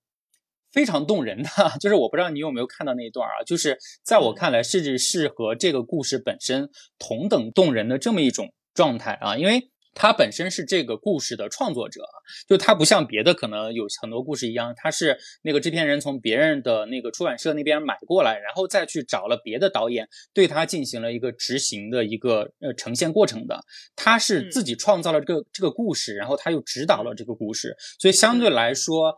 他的个人的这个个体经验也好，独立电影就个对个体感受 也好，在这个里面。不管是从画面的呈现也好，还是从故事讲述的方式也好，都是非常特别的，然后也是非常能够让人共情的吧。因为他整个回忆的就是说，在他自己小时候，然后在乡下，就是比较农村的这个乡下家里啊，然后怎么样，就是跟自己的外婆在他还没有去世的时候去接触的一个过程，然后包括外婆去世了之后。呃，外婆留下的一个遗物吧，啊，就是一个一个遗物，叫做铁皮箱啊。当时其实是他妈妈为了这个让外婆行走方便的话，把一个铁皮箱改造成了一个轮椅的这么一个概念。但是呢，刚好这个铁皮箱里面又能储藏东西嘛，然后就能把外婆的很多私人的东西，包括她的一些可能的私房钱，都藏在这个铁皮箱里面，就成为一段她去世之后供自己的后辈啊可以拿出来作为一些回忆的一些东西啊。其实你说起来，就是我们这么具体的说起来，它其实是没有很强的剧情的。它就是讲了一个外婆去世的过程，然后妈妈跟我一起把那个铁皮箱打开，我们看到了很多外婆生前留下的东西。但是它整个回忆的过程里面那些。细节的东西，这些细节不光是说外婆的一些细节，家里人相处的一些细节，它真正让我打动的是它整个画面的其他的一些细节。比如说我们小的时候啊，可能我们每个小孩子都尝试过的拿拿着那个。小弹珠啊，然后把它冲向那个太阳，看它透过光来，就是刺目的那种耀眼的那种感觉也好，还是说夏天的微风吹过田地，就是田里的麦苗随风起舞的那种感觉也好，还是说各种不同的像什么皂角树啊、柿子树啊等等那些非常密集的繁茂的呈现出来，我们可能在小时候的农村里面体会过的那种。夏日的或者说冬日的情景也好，都是非常的让我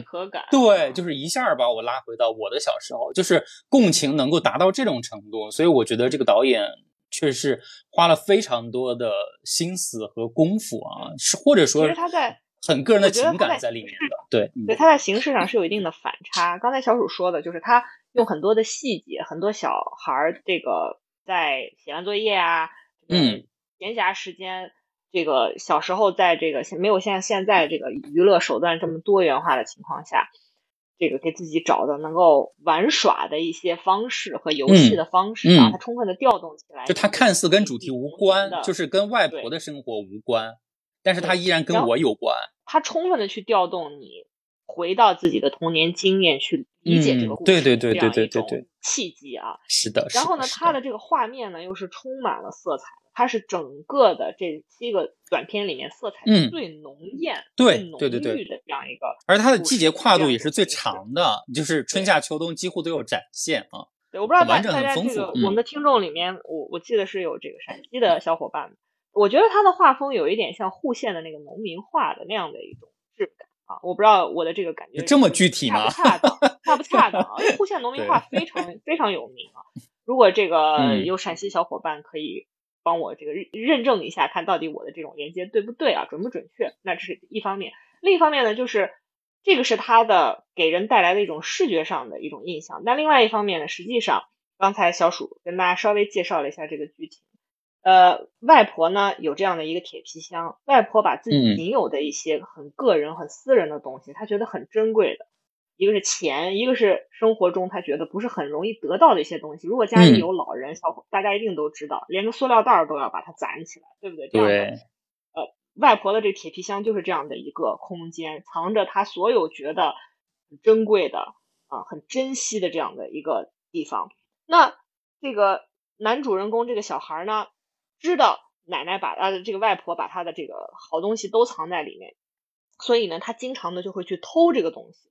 嗯，久而久之呢，他觉得他奶奶肯定呃他外婆肯定不知道他在偷东西，但实际上外婆非常大人怎么会不知道小孩在干什么呢？对吧？嗯。但是外婆呢又小心翼翼的保护着外孙的这样一个对呃行为和心灵，然后另外一方面呢，也为了表达他对。外孙的这样一种爱，也确实是发自内心的爱。外孙偷完了，他再放进去；偷完了，他再放进去，这样让外孙有源源不断的可以偷的东西。这样说可能有点戏谑啊，但实际上呢，因为它是一个回忆的这样一种方式，实际上对于外孙而言，整个故事带有着比较强烈的一种遗憾的、一种愧疚的、一种自责的，甚至是忏悔的这样一种叙事的基调在。来讲述这个故事，而且最后呢，他是以外婆呃肉体上的消亡来结束了这个故事的讲述。所以呢，它在形式上刚才说了非常浓艳、非常饱满，但是是在叙事上呢又带有着一种沉重、灰暗的这样一种基调，形成这样一种巨大的反差。所以他的这个情感世界是非常饱满的。这是我今天就是接下来我们想呃发散的跟大家去讨论一些。其他的跟这个电影有关、跟少儿有关、跟童年有关的一些问题，那我觉得可以从从从这里开始。那首先我想说就是，嗯，向着明亮那方给我最强大的一种感受，或者说最呃明确的一种感受的就是他的情感世界极其的丰富。我在准备这期这个节目的时候呢，实际上有想起来，就是在十月份的时候，大家之前有没有看过？就是那个迪士尼有一部动漫叫《寻梦环游记》。那个《梦环游记》里面的那个太奶奶的配音去世了，对对，她在十月份的时候去世了，所以是引得很这个全球大批的粉丝非常的伤感啊，非常唏嘘。其实说到底，像《寻梦环游记》那种很绚烂的表现形态是非常吸引人的，很丰富啊，节奏也很明快。但它的核心呢，其实就讲了一件事儿，就是要记住最亲爱的人，就这一件事儿，对吧？他借助了墨西哥亡灵节的那样一种形式。让这个生者和亡者产生了一种连接，来完成血脉相连这件事，是这样一种表达。其实就是告诉你要记住亲人，要想念亲人。嗯，就是亲情的召唤。嗯，对，就是想念是一件让人痛，但是同时又幸福的事情，是，对吧？其实这个核心跟铁皮箱的主旨基本上是一致的。嗯，但是我想说的是什么呢？就是在情感表达上是完全不同的两个故事。作为中国故事的一个表达，相比这个《寻梦环游记》而言，这个铁皮箱的故事呢，从头到尾都没有像《寻梦环游记》那种极度热烈的、高亢的那样一种情感表达，也没有那种特别热闹的啊又唱又跳的那种场面和叙事。我们刚刚有提到的，你像祖孙两代的那样一种连接，都藏在那只带轮子的铁皮箱里面，对吧？这种情感世界的塑造非常的中国。甚至有点前现代的中国，或者说传统中国的那样，甚至显得有些保守啊。就是你看，因为你看到的是乡村少年和他迟暮的外婆，他们之间没有直接的对话，甚至没有直接的对话，没有吧？你你我我记得是这样子的，也没有非常直接激烈的那种情感表达。但是你看到外婆，因为他整个的叙述都是都是这个小孩他个人的一个回忆式的口吻，对旁白式的，对，嗯，对吧？对，所以你看到外婆对孙子的爱啊，就是源源不断的往这个铁皮箱里头放钱，然后呢，这个孙子一直要到外婆没了才知道啥是没了，对吧？他打开那个铁皮箱，所有的东西滚落了一地，这个时候你所有的情感扑面而来，就这种。内敛克制的这样一种情情感表达里面，你没有听到过一个所谓的大词儿，就是没有一句“我想你，我好爱你”都没有。但是里面有乡土中国最隽永、最深沉的那样一种情谊。我不知道你看的时候什么感觉，你甚至会想到朱自清的背影里面爬上月台的父亲，对吧？想到少年闰土的脸啊，想到刚才我说的丰子恺，如果大家看过画，那些在。革命烽火里面那些很动人的那些人物形象，你觉得有什么东西在心里不断的揪住了？嗯，对，这个东西就是所谓的文化经验，就是这种表达非常的中国，但是它同时也是人类共有的。为什么这么说呢？我们并不是没有感受过这种东西，就是除了我刚刚说到的，除了在中国以外的这个世界，我们看过《寻梦环游记》，我们被它感动，但是同时。大家一定都看过《龙猫》这样的作品，对不对？我们看《龙猫》的时候，除了被那种啊可爱至极的那种人物造型所俘获，但是同时，真正让我们牵挂、让我们着急、让我们感到不安的是那个躺在医院的妈妈，对不对？就是我们看的时候，我们非常害怕，说哇，一个场景过去，会不会传来妈妈什么不好的消息？我们特别害怕的是那两个可爱的小女孩会不会？对，就这么失去了他们的妈妈，对吧？所以我们他其实牵系的是整个故事情绪的那个核心。对，就虽然确实没有出来几次，对，对。所以你看，我们看那个姐姐背着妹妹，在一个下雨的夜晚，在车站等爸爸，对吧？我们看的焦急万分，为什么呢？我们害怕爸爸回不来了，我们害怕这个爸爸回不来，是不是后面会紧接着发生那个他们风雨飘摇的家突然就。坍塌了，对吧？这是龙猫在里面一个真正的象征意义所在。它象征的是，就是除了是姐妹俩的好伙伴，对吧？他会把走失的这个妹妹给她送回来，而且呢，嗯，他在车站为姐妹俩遮风挡雨，对吧？他带着留守在家的姐妹俩在天空自由的翱翔，他甚至让那个家门口长出参天的这个橡树来保护他们的这个家，对吧？嗯，所以你看得到，它是一个完全的、完整的安全感的一种象征。所以你才被包裹在那样的一种情感世界，是感到快乐、感到自由、感到安定，对吧？嗯。所以这这里再说一句题外话，所以说明电影的阅读是需要训练的。这也是我一开始说的，并不见得所有的人看电影都会去琢磨为什么这样拍，这个故事为什么要这样讲，对吧？说白了，它需要你好好琢磨。这也是我们节目真正想跟大家分享的东西所在。嗯嗯，那其实也也是一些。一些共识的积累吧，啊，就是我们凭借看每个不同电影之间体会的个体经验，然后积攒起来，然后试图去读懂其他更多的东西啊，而且这其中很多是很普世的一些价值，需要我们去理解和认同的啊。对，调动我们的经验，理解这个故事，我们才会有更加丰富的认知嘛，对吧？嗯。其实我们今天还有一个点是什么呢？就是想借着向着明亮那方的一个故事跟大家的一个分享啊，也想非常浅尝辄止的。分享一些我们对这个中国动画现在这个发展的一些看法啊。嗯，我我今天还在跟小鼠讨论这个问题，就是我觉得向着明亮那方，我们刚才所说到的他这样或那样的优点，他这样或那样的一些成功的原因，我觉得同时折射的也是中国动画当下非常尖锐的一些问题。对，就是为什么他都做的这样好了？结果是这样的惨淡啊，这是非常大的问题。对，首先呢，因为我我先说我自己的观点啊，就是我今天跟小鼠讨论就是什么呢？我觉得首先是你我们就不去追求它是怎么操作啊，这些现在的这些商业性质更加强的这个动画电影，它是怎么去操作它的这个商业运转的？嗯，我们从整个形成的这个态势上来看，我觉得首先是你能看到大量的这个中国动画。都在追逐所谓的这个中国风的这种热潮，对吧？一说中国风，我觉得大家应该大致有一种印象或者是概念，就是其实咱们身边那种很爱穿汉服拍照的年轻人啊，包括我们听的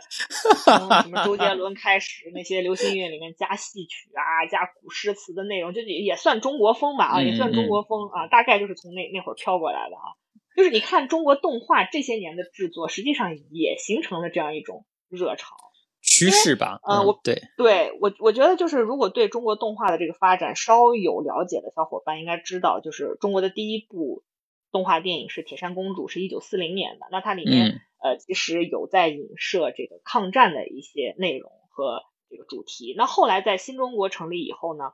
咱们提出了要探索民族形式之风的这个口号，那中国动画其实逐渐形成了一种嗯极具东方文化特色和呃美学思想的这样一种艺术形式。那在国际上呃也形成了非常有影响力的作品，比如说很典型的水墨大闹天宫、小蝌蚪水墨类作品。你比如说像大闹天宫是最早得奖的吧？应该是这个我没有去考证啊，但是我的意思是说更更具有中国特色的，你像水墨动画、小蝌蚪找妈妈、山水情啊、鹿林，对吧？你都展现出这种中国的魅力，没有台词啊，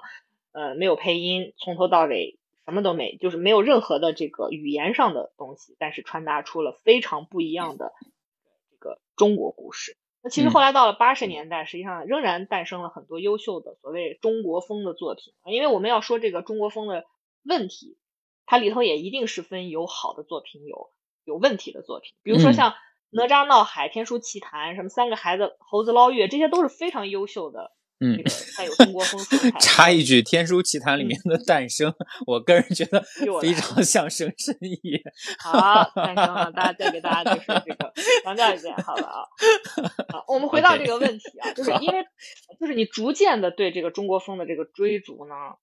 你现在当下开始演变成一种比较狭隘的一种，就是大量的中国元素的堆砌，甚至是依赖啊。比如这几年热度特别高的作品，大家。一下就想到的都是一些中国所谓中国风的作品，什么《秦时明月》、大圣归来》、《大鱼海棠》啊，包括这个以《封神榜》为 IP 的一系列的电影，哪吒重生，哪吒，嗯啊，还有姜白蛇传奇，杨戬，对对吧？啊，嗯，还有包括前去年吧，还是前年讨论热度特别高的《雄狮少年》，对吧？它这些动画的电影呢，对所谓的中国元素，或者说再具体一点，中国传统元素的这个运用呢？我觉得都快达到一种很内卷的这样一种情形了，就是我不知道大家什么感觉啊？除了造型的不同，故事发生的这个时空条件不同。你看这些作品，有一个我我有一个很直观的感觉，就是这些故事的线索、主旨、叙事逻辑啊、情感这个表达高度一致。就是你你你你想你想一想，这些作品是不是就说了一件事，就是自我实现？就是要自我实现，无论如何也要实现自我，就这没了啊！嗯，而且不好意思，就是我跟我爹闹掰了，但是我依然 要努力坚持实现我的梦想啊！啊，对，社会 压制我，我要实现自己啊！爱情压制我，我要实现自己，就是就是我我反正我看了这么多，除了《雄狮少年》里面就是留守少年的这个背景啊，对我稍有触动以外呢，以上这些作品没有任何打动我的啊，甚至在最基本的故事逻辑上，我觉得都说服不了我。这是我跟小鼠今天说了，我我一定要跟大家 拿出来，我以前写过的一篇批批批评性的文章。我我是当时写的是什么呢？就是对哪吒魔童降世这部作品啊，我是 剑指哪吒，内心对他的 对这个问题的这个表达的这个冲动啊，我一直不住这种冲动。就是我不知道大家对那个哪吒魔童的那个电影还有多少印象。但是我觉得大家至少对那句“我命由我命由我不由天 ”，对吧？至少是印象深刻吧，对不对？还有那个造型，就是画着黑眼圈儿啊嗯的这个小啾啾形象，对吧？相较于以前的这个哪吒呢，可可可谓是颠覆吧，对吧？但是呃，我不知道大家当时对那个海报还有没有印象啊？坦白说，如果不是说你看还看得到那个火尖枪和风火轮，你几乎无法从海报上辨认出来。我们之前印象里那个家喻户晓的小英雄，对吧？你看片名，它叫《哪吒之魔童降世》啊，呃，很旗帜鲜明的打出了这个魔童的名号啊，宣传口号也很直接，叫打破成见，做自己的英雄。你看是不是自我实现，对吧？那呃，这边就是为了防止大家想不起来这个 电影到底讲了啥的，简单回顾一下，这个电影要打破一种什么成见？我觉得，对，就是你看当时这个电影里面。讲的这个故事呢，就是哪吒这次出生的时候呢，他已经不是我们以前对这个故事认知的那个印象，就是呃一个不是个好兆头的肉球，对吧？当时李李靖看到他说不是个好兆头，不是在这个魔童的故事里呢，他爹他爹李靖一开始就知道这是一颗疑惑人间的魔珠，对吧？但是他爹呢，还是纵容他成为自己的儿子，而且呢。在电影里面，他爹是和当时陈塘关所有的百姓一起得知了，说这颗魔珠将诱发三年后的一场浩劫，但是他还得当我儿子啊，反正是这么个前提，我也不懂外啊。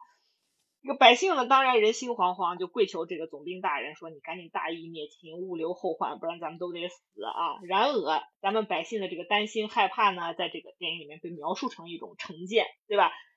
我我觉得这个很难，就是我到现在都匪夷所思。就好比说，有人马上说我要开车来撞你了，我跟车主说，哎，我我很怕你停车啊，你停下来好不好？车主说你对我有成见，对吧？就不懂啊，很困惑。那你后来再看，他其实。可能宣扬的是告诉大家不要相信封建迷信，就是神仙说的话也不一定。这个逻辑会不会有点太绕了？对吧？那我那那我们回到这个电影啊，后来大家看到这个这个魔种啊被父母庇佑下来之后呢，存活于世，而且不止一次的走出所谓的结界啊，那个结界跟公共厕所一样，想来就来，想走就走啊。在这个整部的影片里面，里面我我不知道大家什么印象，反正我是没有听到任何一句对他儿子这种肆意妄为、罔顾人命的行为的指责，甚至是教诲，对吧？对于咱们这个魔童哪吒，呃，李靖夫妇和他师傅叫太乙真人，就是那个猪的那个形象啊，倒是呃不断的安慰这个孩子。啊，就是这种声音不绝于耳，甚至是需要用谎言来转移哪吒的这个注意力，就是骗他说你是什么什么样，你不是一个魔珠，怎么怎么怎么地啊。当然这些都没用，后来这不是这个哪吒还是发现自己被骗了吗？然后不顾一切的成魔。就是说到这儿，我想问问听众朋友们，这种故事咱们还听得少吗？就是大家在报纸、在微博看了很多很多的。关于溺爱是如何酿就的那种悲剧，权力权力又是如何孕育出来的那种恶行，咱们在网上那么用力的一起声讨，一起愤懑，为什么这次轮到哪吒的时候，当时对这部电影的那个舆论评判的法则就不一样了呢？大家都在吹捧所谓父母之心全权益，对吧？我非常清楚的记得，就是我从踏入影院的那一刻到走出影院。反正我始终没有想清楚哪吒到底在反抗什么。你看，他父母是重权在握的总兵夫妇啊，家庭教师是所谓的仙人一 v 一辅导配置，但是呢，这一切 都没有办法为这个反叛甚至革命成为摇篮，对吧？连死都有人为哪吒扛下来，这世上还有什么需要他真正的抵抗和挣扎的呢？就你看，在这部电影里面，他营造出来的那种权力世界。升天修仙啊，不再是他个人修为的一个终极目标啊，也不再是他积德行善的结果，也不再以无量度人为法则。我说到这儿，大家应该有一个感觉，就是你看，在《白蛇传》新白娘子传奇里，白素贞是怎么成人的呢？就是因为不断的做好事，是不是？她想的就是有一天能够升天成仙，但是这对于哪吒来说不是终极目标了啊。在这个封建的呃，在这个封神宇宙里呢，权力体系。是唯一的闭环逻辑。你想一想，谁能成为他当时呃这个故事里头叫什么昆仑金仙，对吧？谁来谁谁来决定呢？天呐，谁谁说了算呢？不是，通常我们看到的是你修为高，对吧？你修炼的时间够长，你就能成仙。不是，在这个故事里面，天尊说了算，他说是谁就是谁，对不对？你你看到那个申公豹的那个。角色对吧？他在里面是一个什么样的形象呢？勤勉、精进、高能，没有人重视，全然无视，对吧？为啥？只是因为他是一头豹子，不是人，就这么简单啊！即便是真正的妖怪，大家记不记得他有个夜叉？而且那个夜叉在里面还告诉大家，我只吃狗，我不吃人，对吧？也得迎合李靖，他为了儿子捉妖的这个正义之举，要帮他洗地，束手就擒，乖乖的待在那个结界里面等候发落。然后地方百姓对哪吒这个魔头可能爆发的那种威胁惶惶不可终日，但是李靖下令说，大家都要来给我儿子贺寿，谁也不敢说一个不字，全都来了呀，对吧？嗯，你再看那个龙族，所谓的这个，咱们咱们当时在这个哪吒闹海里面看到的那个，对吧？嗯，那是帮天庭平定了海底妖孽的龙族呀，是对这个世界啊，是对这个封神宇宙有功的龙族，哪怕他永世不得天日，对吧？他也要让这个敖丙潜心修炼，磨掉你的龙角，等待有一天重回天庭的这个权力序列，对吧？甚至在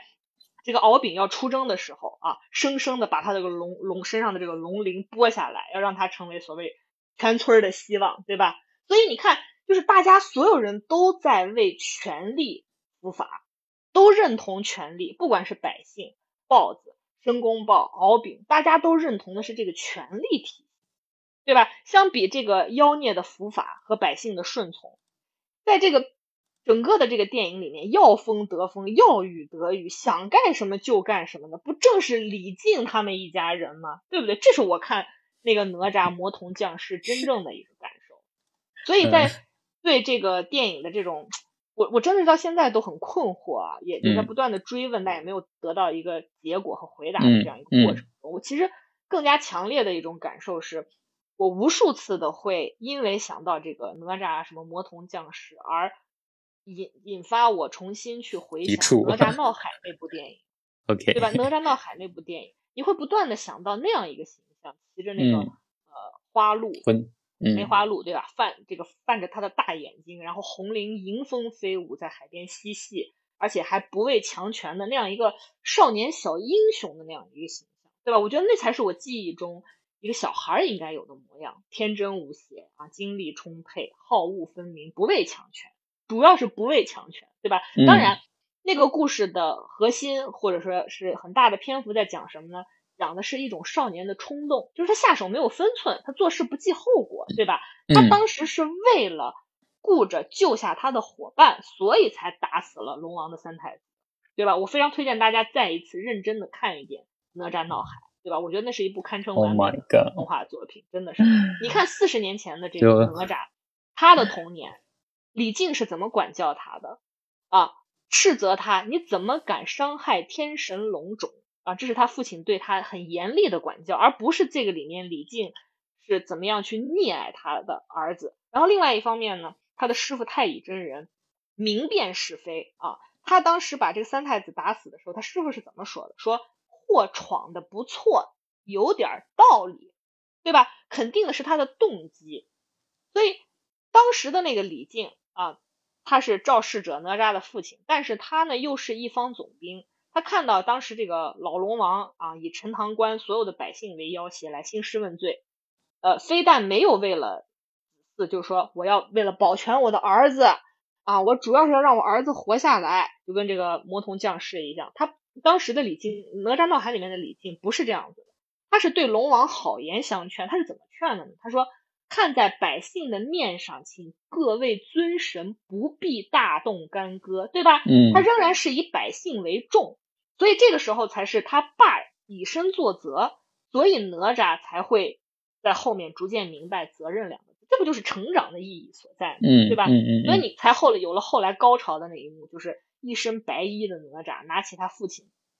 掉在地上的剑，因为他爸实在是不忍大义灭亲，但是又不得不做这样的举动，他就直接把剑举起来，冲天喊道：“说老妖龙，你听着，我一人做事一人当，不许你们祸害别人。”对吧？然后才万般不舍的转过头来，含着眼泪对他父亲辞别，说：“爹爹，我不连累你。”然后义无反顾的拔剑自刎。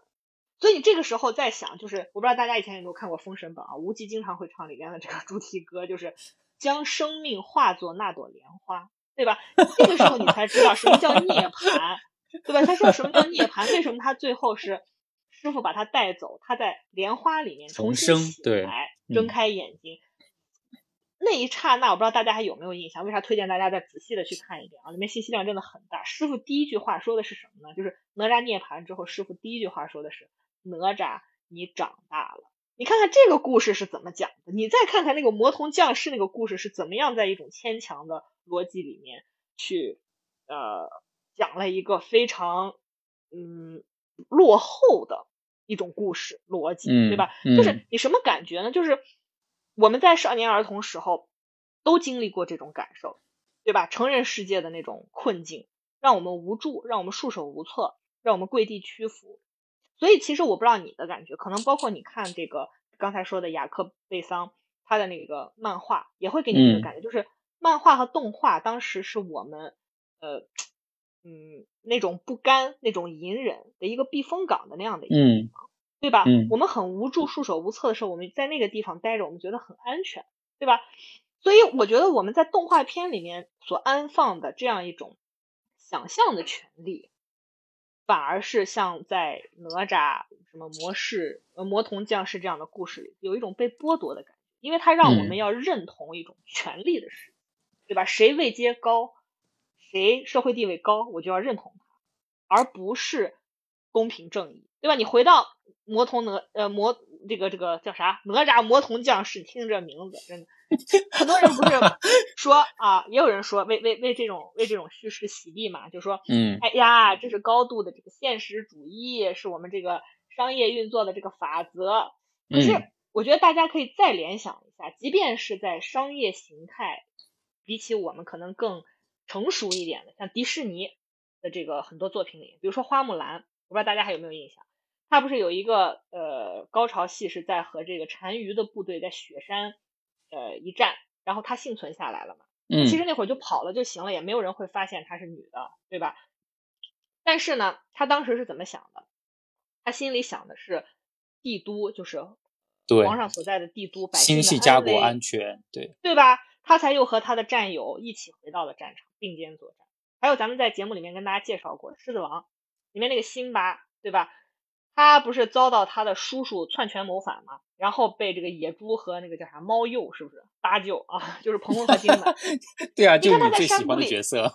对吧？他在山谷里过得多么逍遥自在，嗯对吧？但是他听到他的青梅竹马娜娜来告诉他说：“哎呀，你不在的日子，咱们这个国家民不聊生，对吧？”他听到这儿的时候，他才重新找到了勇气，所以他才回到呃老家去啊，这个除奸佞啊，这个战胜邪恶，对吧？甚至是我觉得，嗯，还有前几年有一个很很有名的电影叫《头号玩家》，就斯皮尔伯格那个电影，嗯嗯对吧？你看你在现实中，你看里面的主人公，现实中被剥夺的种种的资源、种种的权利，在游戏里面都能够重新还给所有玩家，大家都是平等的，对不对？所以我就觉得嗯，二次元的世界、动漫的世界、动画的世界，恰恰是给青少年、给孩童，甚至是给成年人一个避风港，一个就是不是靠现在的这样一个现实逻辑去主宰的那样的一个嗯，对吧？嗯就是你看，嗯很讽刺，在那样一个高度发达的资本主义社会里，在这样的所谓的好莱坞商业大片里面，苍生百姓都可以成为社会建构预言的这样一种驱动力。但是在我们的动画世界里，在哪吒这样的故事里，它竟然不能成为人为人物这个行为取向很多的选项中的一种原因，对吧？所以你看，呃，我我我我还是想再多说两句，就是在嗯哪吒这个故事里面，你看那个李靖他爹满口降妖伏除魔、匡扶正义，全是大词儿，全是口号，对吧？但是面对自己儿子的生死，他毅然决然地拒绝了百姓的请求，然后声泪俱下的陈情说。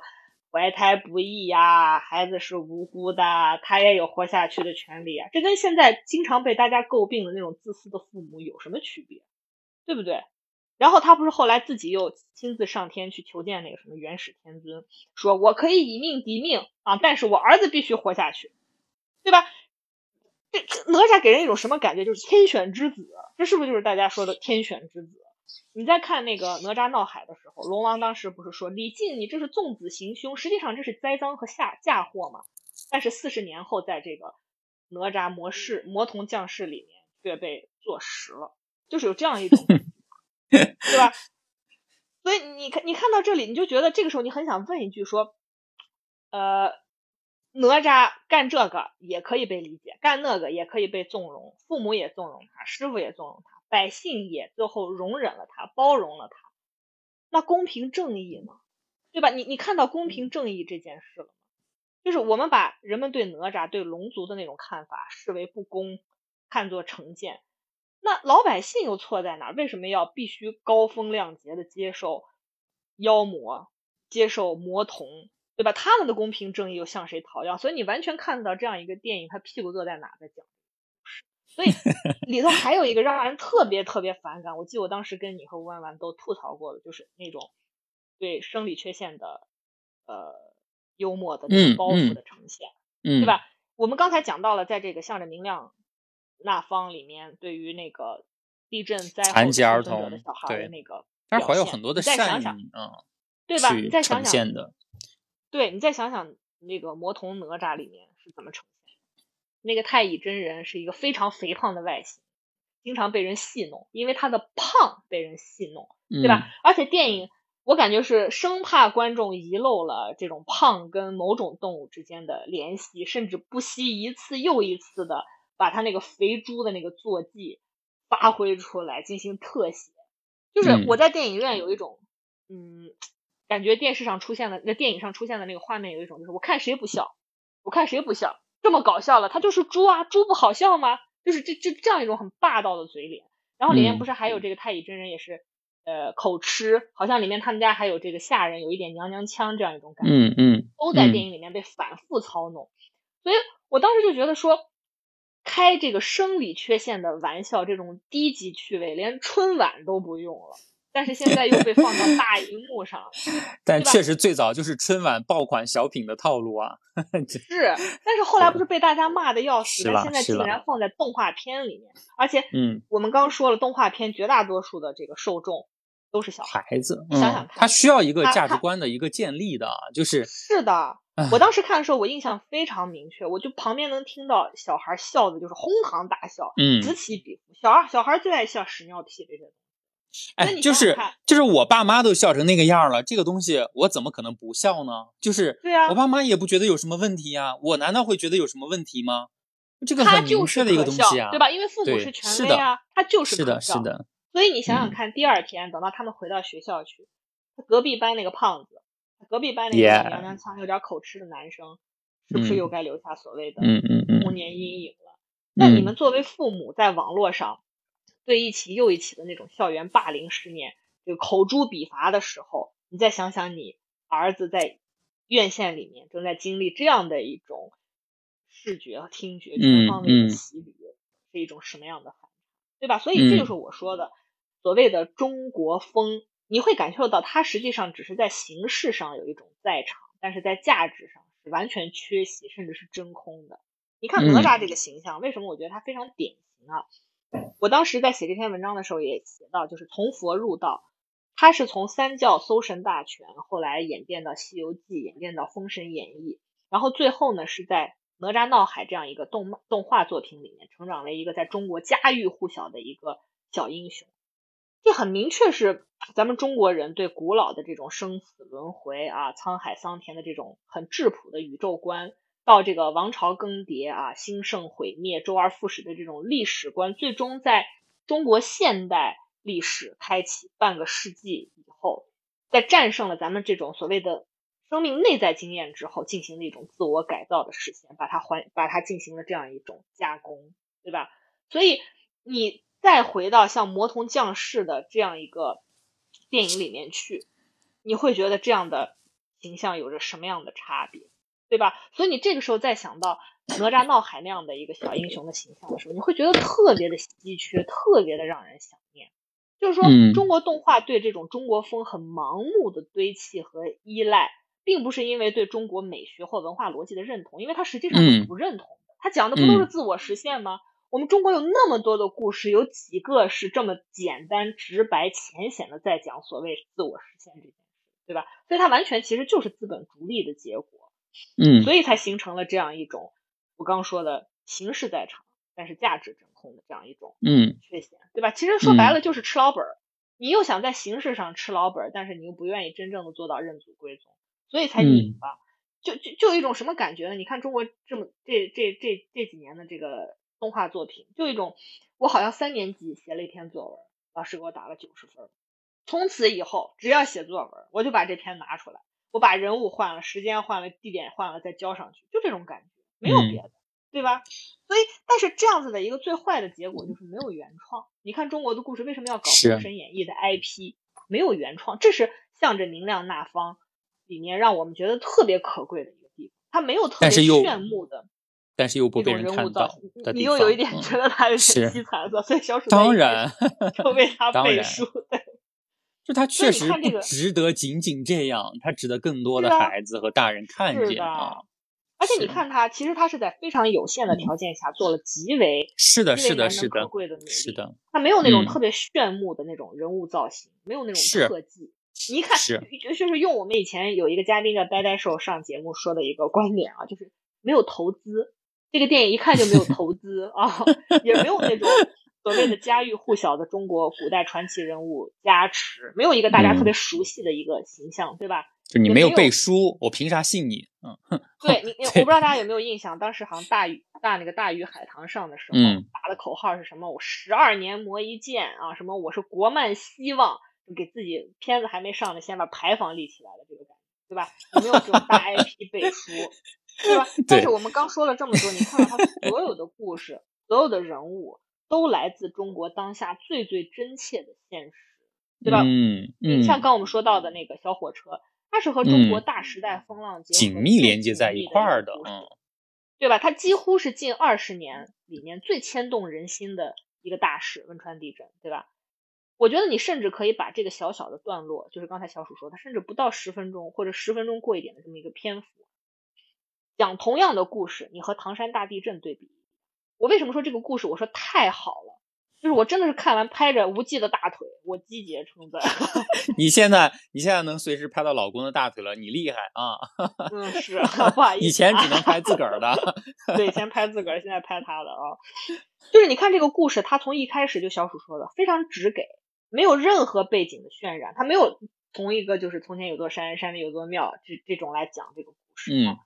也没有很巨大的关于时间的铺陈，横跨二十年，横跨三十年。也没有那种很惊心动魄的场面回顾来告诉大家说汶川地震有多惨。大家我们这一代人都知道那一场经历有多么的惨痛，对吧？同样是关于身体和精神世界的灾后重建。对，我们只是从一个在地震中幸存下来的小男孩的日常生活中，甚至是我我我们节目的高频词汇啊，极光片语的关于他的高频词汇，对，关于他的这个。那样的一个小火车的这个日常互动里面，我们看到许多许多，我们看了很远很远，对吧？嗯，就是刚小鼠说的一个隧道的展现，我们看到了过去，也看到了未来，我们看到生之希望，我们也看到父母的死之伟大。你可以想到很多很多的东西，对吧？他的父母在当时做了什么样的努力，对吧？包括他是怎么样重建自己的内心。我们在这其中看到了中国人民最坚韧、最质朴的一种力量，对吧？所以我觉得这才是，嗯，就是真正能够调动起你内心涌动的那种力量的根源所在。就直到最后，我们可能才能拼凑出来这个故事在背景板上那个很沉重、很宏大的时代记忆，对吧？但是就是我刚刚说的，只要是中国观众，一定会在第一时间指认出来，这就是我们所谓共同的文化经验。也就是所谓大家经常说的什么价值内涵这种东西，嗯，这和我刚才和大家批判的那个中国风的动画，我觉得是有本质的区别，也是这个作品非常打动我们的。嗯，就是这其实是我们理解的，就是这个动画可能它本身篇幅很小啊，它的制作可能没有那么精良，但是它。从很有限的语言里面所传递出来的，能够瞬间调动你的那些价值，它是非常深厚的，对吗？它不需要我在电影院里面就是按着坐在椅子上一句一句的听你讲，我只要看过这个片段之后，我的那些过往的经历也好，我的那些童年的回忆也好，或者说我对现实里面得来的那些映射也好，我都能调动起来非常多的东西啊！这这是我们刚刚说的，为什么说哪吒这些东西？因为它太架空了，对吗？他哪怕用了我们熟悉的那些人物，但是他讲的故事，我们似乎在现实里面感知不到，或者说感知到的方向是反面的。它不是我们日常理解的那些经验当中得来的东西。我觉得这是个问题。但是对我们，我们刚刚也在说，那为什么现在会出现这样的状况？当然，申也也说了，这肯定是有资本的裹挟和绑架在里面的，对吗？因为因为资本嘛，就是我拍了一个东西之后，其实我们上一次我跟那个对弯弯。在聊那个梦露的时候也说了嘛，我们还骂那个开心麻花嘛，就是你拍一样的东西赚钱了，而且是大赚特赚，我肯定继续搞一样的东西啊。你愿意吃我为什么不给你搞呢？对不对？而且别的东西我可能换个口味，万一你不喜欢了怎么办？这都是风险啊，对吗？这都是资本不愿意去面对的一些东西啊。所以我们看到近些年，往往都是这些我们。以为自己耳熟能详的一些 IP、一些故事拉出来，但是他们又要给自己标榜噱头，对吗？又要无中生有的制造出来一些说我们是创时代的，我们是创新的，我们不是那些老套的陈旧的故事，我们拿出来一个新的，可能不知道从哪套过来的一个模板套进去，但是这个故事里面那些真正传统的。本身是向好的，能够时时刻刻打动我们的那些价值观，就像你刚才说的哪吒闹海的那一段其实我真的我在听到你描述那几个细节的时候，我的浑身的那个疙瘩都起来了。那真的就是我们小时候看到的那个英雄小哪吒，我们被他感动的那些时刻，被他的英勇无畏、年龄小但是什么都不惧怕的那种精神感动的时刻，打动的那些瞬间。其实我觉得在。现在的 这些片子里面，现在演变成的非常对，就是天不怕地不怕嘛，就是你别人谁都管不了我，就是我想怎样就怎样，我并不会说哪件事情是对的，哪件事情是错的啊。我做这件事儿到底是为什么？我不考虑了，因为我爸是当官的，是不是就是这个逻辑？当然，这一方面我们说这是资本的一个选择和考量，对吗？包括其实我在去找这个明亮那方的相关资料的时候啊。其实可以想见的，它一定是非常难的，它真的是非常难的。就包括我看到其中一个导演在那个访谈里面有说到，说他去了解这个国内儿童动画市场的时候，就有人给他说了，说我们就是有一套非常标准的流量评价系统的，就是如果你在国内要投一个方案的话，我们首先会看，觉得特别科学，你就是当然，这就是风险。规避的一些手段和措施嘛，对吧？我把我从根儿上把那些有可能失败的方案就给你掐掉了，我当然能赚得盆满钵满嘛，对不对？这就是资本嘛，对。然后他们就会首先看说，你这首先是不是个冒险题材？你要冒险，大冒险才能吸引人看，对吧？或者说你是不是个公主题材？你说可能像迪士尼那样，我们没有这个现场的公主去套，但是我们硬造几个出来，我们也能生搬硬套嘛，对不对？公主题材至少女生看，对不对？小姑娘喜欢看，或者是不是有大恐龙啊？大恐龙男孩子喜欢看，对吧？就非常简单粗暴。对对对，奥特曼啊，奥特曼 就是就是有非这种非常。热血的啊，能从画面和情节上一下就把你像针一样戳进去的东西，能激发你这个情绪的东西，能刺激你的东西，有没有这些？没有这些东西，我们是不会投资的啊。就所以确实，明亮那方我们也肉眼可见的成本 也并不高，对吗？后后续的宣发也不高。刚才小鼠说的所谓的规避风险两个问题，对，一个就是抄，对吧？刚说了这么多，什么要有公主，要有机甲战士。其实无非就是对国外对标着所谓的对标有模板去抄啊，去抄嘛，模板嘛，对对。然后另外一方面呢，说到根儿，你他们套了那么多的所谓中国风的形式人物，说到根儿，他还是对自己的故事没有任何的信心，他就不相信自己的东西能成能行才抄嘛，对吧？而且你知道，我今天查了一下，很多网友啊吐槽的，我觉得很有水平，就是把中国的这个。这几年的这个动漫分为两个系啊，跟中国的车一样，叫国产美系动画和国产日系动画。所以你看到吗？大家不瞎，都看得出来。我都没看过啊，所谓的什么嗯，武侠传奇，什么小门神啊，我都不知道这这都是什么。小门神我好像看过一点啊。什么国产美系动画啊，还有国产日系动画，我估计大家可能更熟，什么魁拔，什么藏獒多吉等等。对吧？然后你包括《大鱼海棠》很很成功，票房上很成功，但是被大家诟病是什么？就过分的模仿《千与千寻》，对不对？太明显了。嗯。而且好像好像还有一个叫《高铁侠》，我不知道大家知道这个作品吗？反正我没有看过。那不就是《铁胆火车侠》吗？那是不是我们小时候看的那个？对，就是他，就说他直接 抄袭了，对吧？对啊。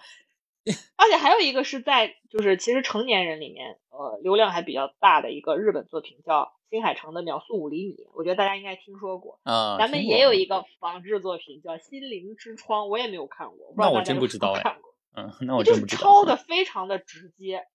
什么快什么来钱儿，赶快弄，别废话，快整。嗯，对。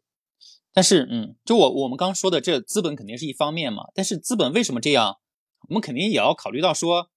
那肯定也是观众的问题，对吗？观众不可能没有问题，对不对？就任何东西都是都是一拍即合的双向奔赴啊，就所以才能产生各种各样的问题，对吗？为什么我们觉得口碑的诚意的动画作品？现在现状这么惨，一定是跟我们当下观众的选择有关系的。所以，我我前面说了，其实说了，为什么现在的观众带自己的孩子，或者说自己去电影院的时候，他要么选择像《熊出没》啊这样觉得没有脑子，你坐在那儿，你孩子看得开心，我自己玩手机就可以的这种动画电影是他的一个选择；或者另一方面，就去选择这种所谓的我们小时候看过，但是现在他们又以重新包装、重新制作、突破传统为噱头进行的一些 IP 的重。新所谓创作，对吗？然后我们可能带着孩子去图一个呃全家观赏其乐融融，这也是他们标榜的一个噱头嘛，对不对？但是事实上，我们发现我们得到的那些反而可能是更加裹小脚的、更加裹脑子的一些价值观啊，就完全得不到什么新的东西啊，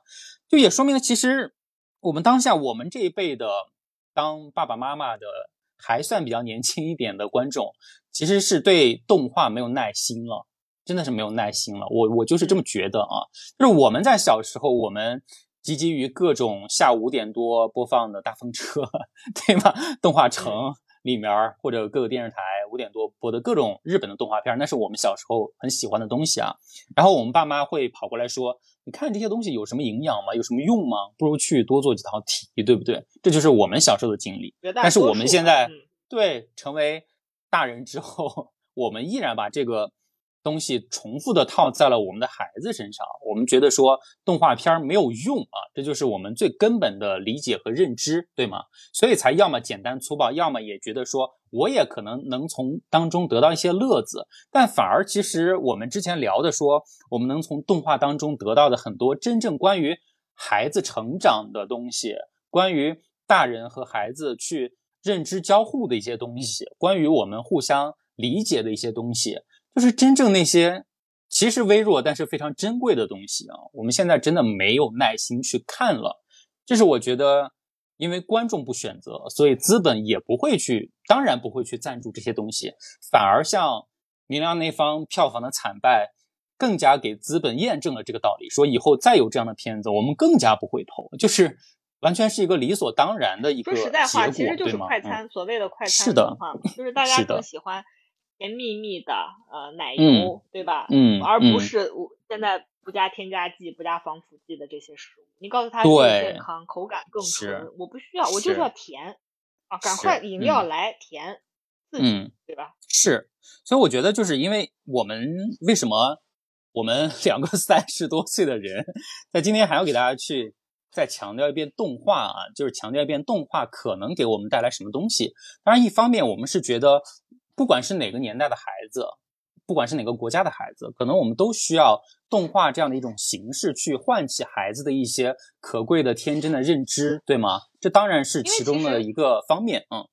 对，其实这也是我们俩就是在策划这期节目的时候一开始有聊过的，就是嗯嗯，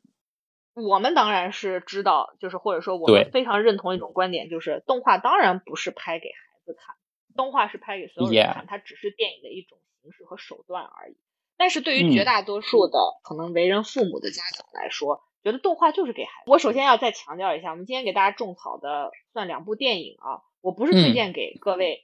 呃，不是，就是我不是说推荐给各位家长说啊，这个非常适合大家带孩子去排遣啊，去娱乐一下，给大家提供选择啊。我们不做这种分类，或者说我们不做这种分级，就好像我其实一直认为电影分级是一种暴力。就是什么十二岁、十七岁、十九岁以上才能看，对吧？凭什么？而且今天的孩子就是你在网络上啥看不到，防根本防不住，好吗？就是你都不会，你都不会用 VPN，好吗，大姐，对吧？就你以为你的那种保护啊，你的防火墙、你的警戒线、你的审查都是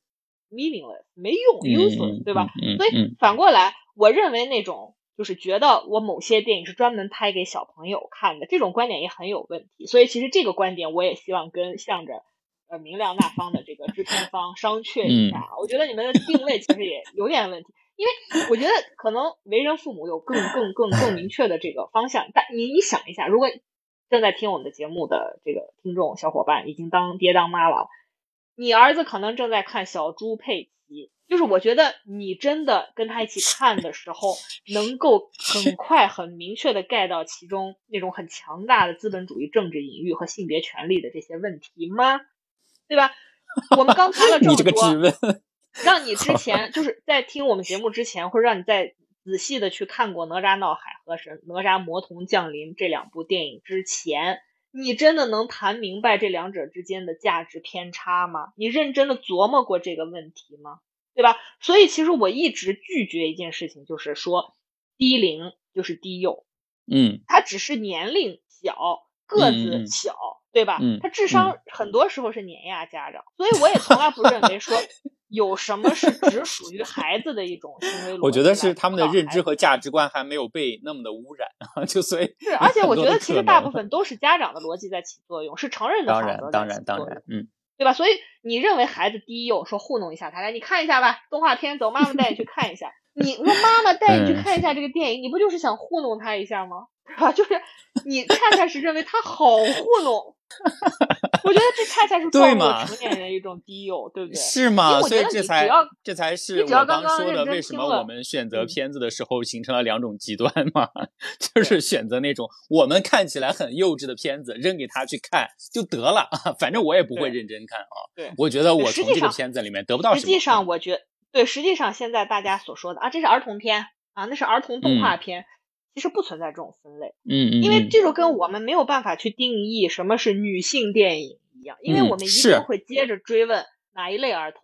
多大的？刚小鼠说了，多大的儿童？嗯嗯嗯，学龄前还嗯学龄后啊？哪个国家的儿童？哪个时期的嗯儿童？对不对？还有性别问题，男孩儿还是女孩儿？它里面又嗯有分类所在，所以真的不存在真正的所谓的什么儿童片还是动画片所在。嗯嗯嗯对吧？因为我觉得就像嗯刚才我们聊过的，你像那个向着明亮那方，你一起嗯照亮童年，对吧？这童年二字 很容易让人联想到是给小孩儿看的，跟我无关，是的与我是的无关，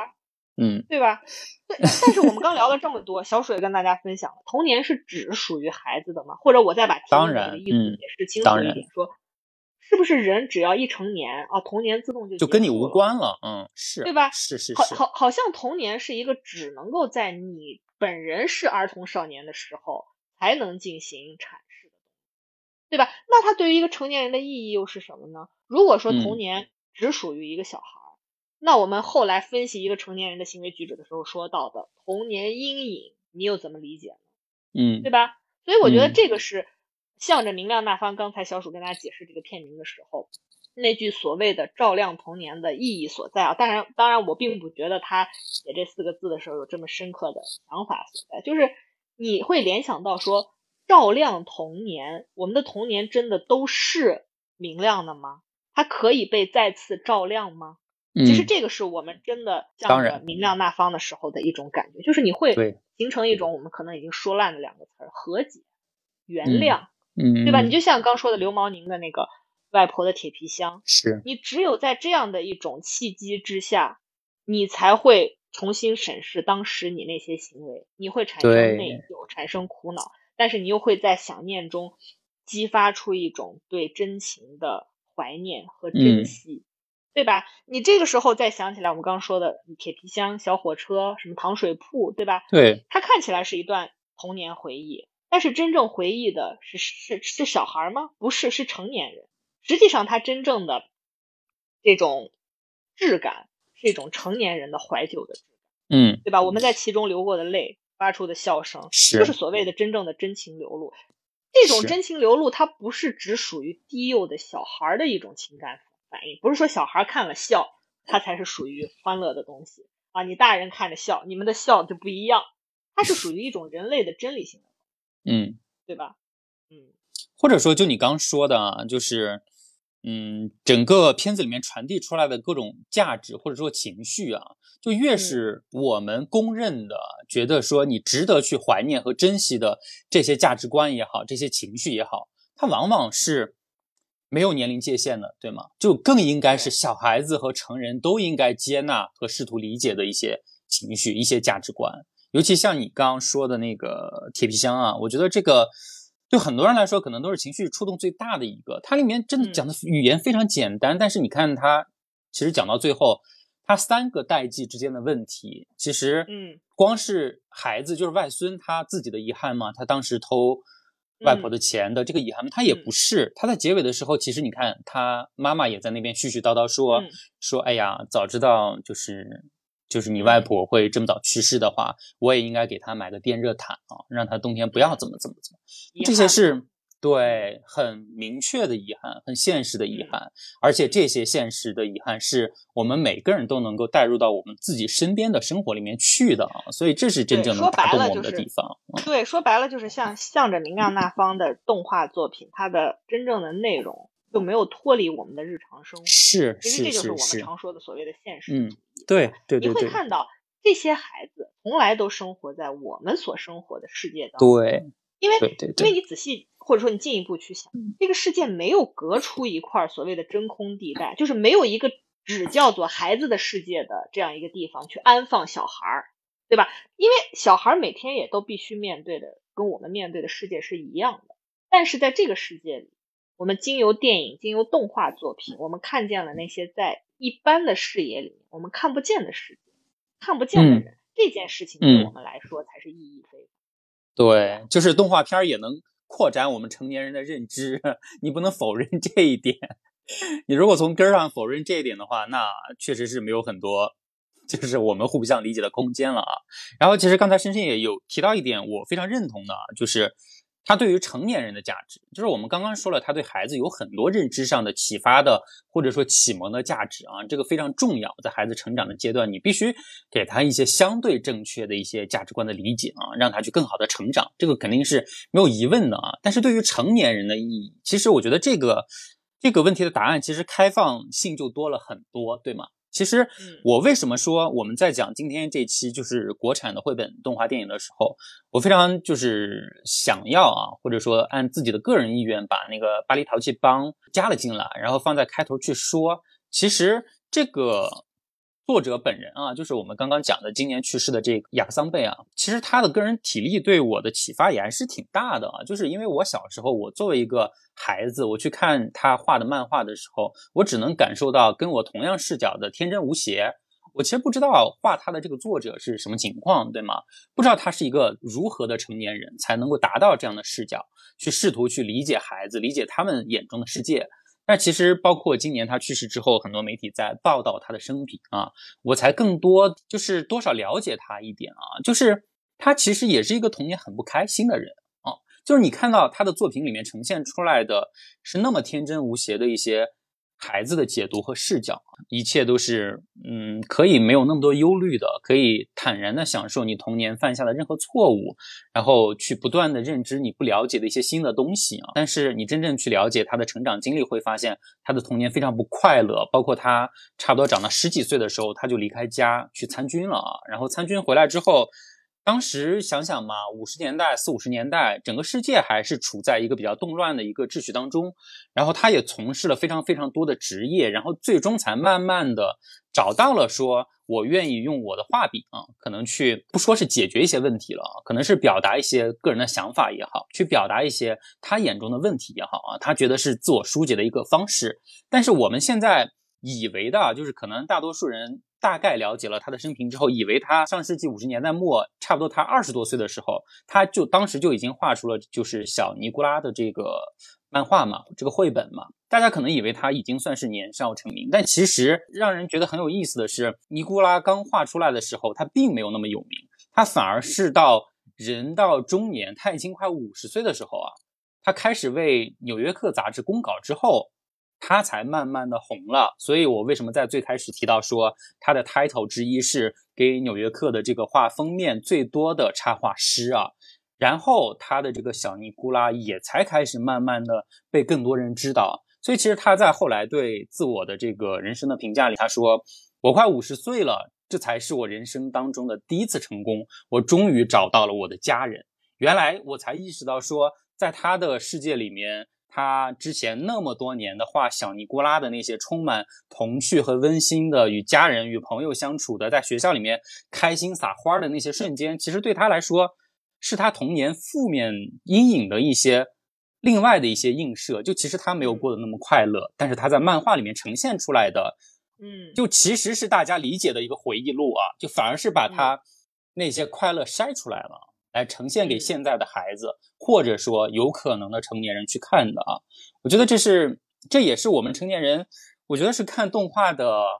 重要的意义之一吧。因为他的原话就是说，呃，小淘气尼古拉的故事是他重新审视他在成长过程当中经历的痛苦的一种方式。我觉得这个点我非常非常能够理解啊，就包括说，其实深深也知道啊，或者说有些朋友知道。我一直看蜡笔小新啊，就是，嗯，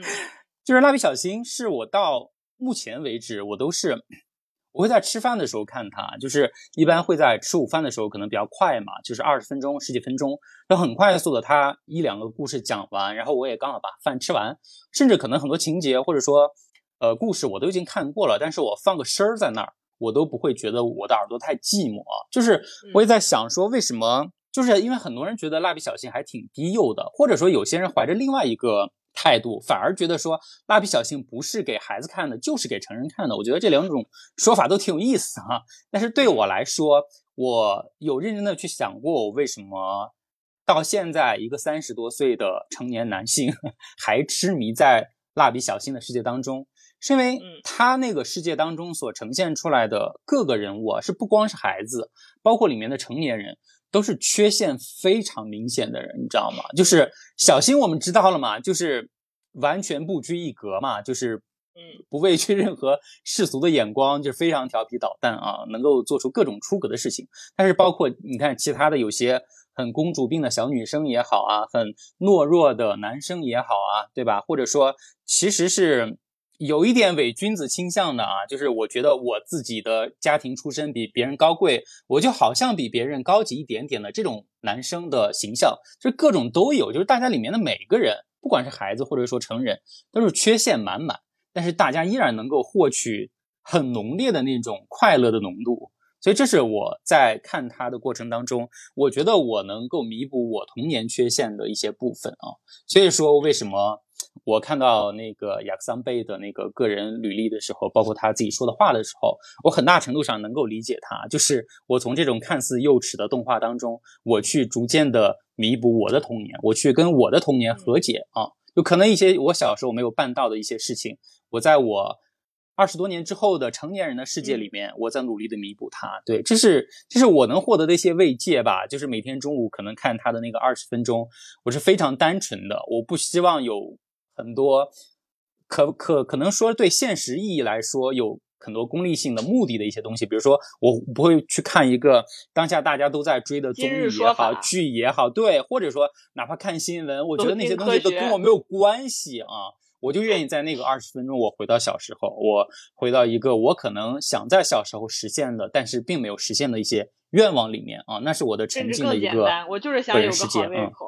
对，OK 啊，也对，也没有问题。是的，但是反正有个好胃口，人只有放松才会有好胃口啊。是啦，是啦，是啦。嗯，我昨天已经把第六季刷完了。我最近真的是每天都在看。对。另外，我觉得就是像呃动画作品，但就是作为父母啊，可能我们自己没有孩子，maybe 很多人觉得你不是父母，你哪有发言权？对，但是我觉得这个事情从逻辑上来讲，那你说游泳，但你每个人都当过孩子，他也不是游的最快的那个人呀。是怎么样的嘛？对不对？不是你游泳的裁判、足球的裁判，他也不是踢的最好的、游的最快的那个，他能不能够看到这件事情 好与坏、对与错呢？世界上是有普遍真理存在的，对不对？嗯嗯。然后另外，我就是觉得不要看动画的时候就觉得这是让孩子。打发时间的一个方式，因为很多，因为你经常会听到一种说法是，你去看会儿动画片吧，行，我给你五分钟，好像这五分钟就是觉得是他人生中浪费掉的五分钟，嗯嗯嗯，对吧？或者说这十分钟他就是消遣，跟比起他做题，比起他练琴。好像看动画的那五分钟对他来讲是 meaningless，对吧？好像感觉就是这样子，是我，我是我为了就是讨好你，也也不是，或者说我为了奖励你，给你十分钟让你去看动画，就是这个逻辑很怪。你到底是觉得动画好才让他看？还是觉得动画不好才让他看，是动画不好，但是他喜欢，我有什么办法呢？这就是家长的认知啊。对，就是你，你去，你去那个什么奖赏他的时候，好像是为了给他一种你并不认可的东西，但是在这个时候给他去看，那你为什么要让他？你反而是一种浪费，不是吗？所以我想说的是，就是同时，呃，就是电影也好，漫画也好，书籍也好，它即便是五分钟，他对一个孩子的形塑也是印记在他的生命。之中的这种烙印，就是我跟大家分享过很多次。是为什么我对这个像《阿甘正传》里面他妈为了让他去上学偷贿赂那个校长那个桥段啊，印象。对，因为当时我我想我后来想为什么印象深刻呢？因为就是那个桥段让我第一次感受到我妈对我这个开启了或者说启动了他对我的保护机制。啊，是第一次让人觉得，就是在那样的一种，我跟他一起要去看这个电影，实际上是一个非常严肃题材的电影，但是我在小学的时候第一次看，嗯嗯嗯，但是那样的一个桥段，我妈该怎么向我解释呢？她一定是没有想好，对吧？但是这个桥段我看会给我带来什么样的印象呢？我妈也没想好。那当时最应激的一种反应是什么呢？不要看，就是这个桥段 pass 掉，不要看，或者说看完之后我也不解释，你自己随便去怎么想。但是总有一天。我会明白那代表着什么，意味着什么。对。但是等你重新回过头来看的时候，你不仅是，就是因为你回过头看的时候，因为你已经成长了，对吧？你的常识足以补补足其中的缺失的信息。但是你是 你，你更重要的是，你作为女儿，很多年以后，你再回过头看，你看到的是一个母亲希望能够和女儿共享电影，传递的某些我刚刚说说的所谓普世性的真理性的东西，同时，嗯。他又不得不想方设法去保护女儿所做的那，但是又有顾虑啊，对吧？那种努力，这种经历，我觉得在成长的历练中带给我热泪，带给我对我母亲的认同，而这种经历是什么都无法。其实你刚刚说到你跟你妈妈小时候，就不，你小时候跟 你妈妈一起看《阿甘正传》的这个片段啊，反而就是也也对我有另外一个认知啊，就是一方面对你来说，你接触电影里面的那个信息，对你来说是一个。很崭新的一个尝试，是你成长的过程的一步。但是对你母亲来说，其实也是你母亲跟你进行相处认知的成长的一步。真的，所以哎呀，好的作品太难了。进化的一个过程。对对对对，而且这是一个毕生的修行，真的是。就是大家都要。你作为女儿和她作为母亲，对对，我觉得大家都要练习。但是我也很能认同，就是双职工家庭下班时以后已经没有精力了。就也是时代的无奈之一，就是这个时代把人卷的没有精力了好，那今天又跟大家聊了这么多啊，就是我跟申师爷两个人的个人对话。但是这个我们想启发的一些观点或者说讨论啊，就肯定远远不想局限在我们两个人之间的一个认知啊。我们真的是希望大家对，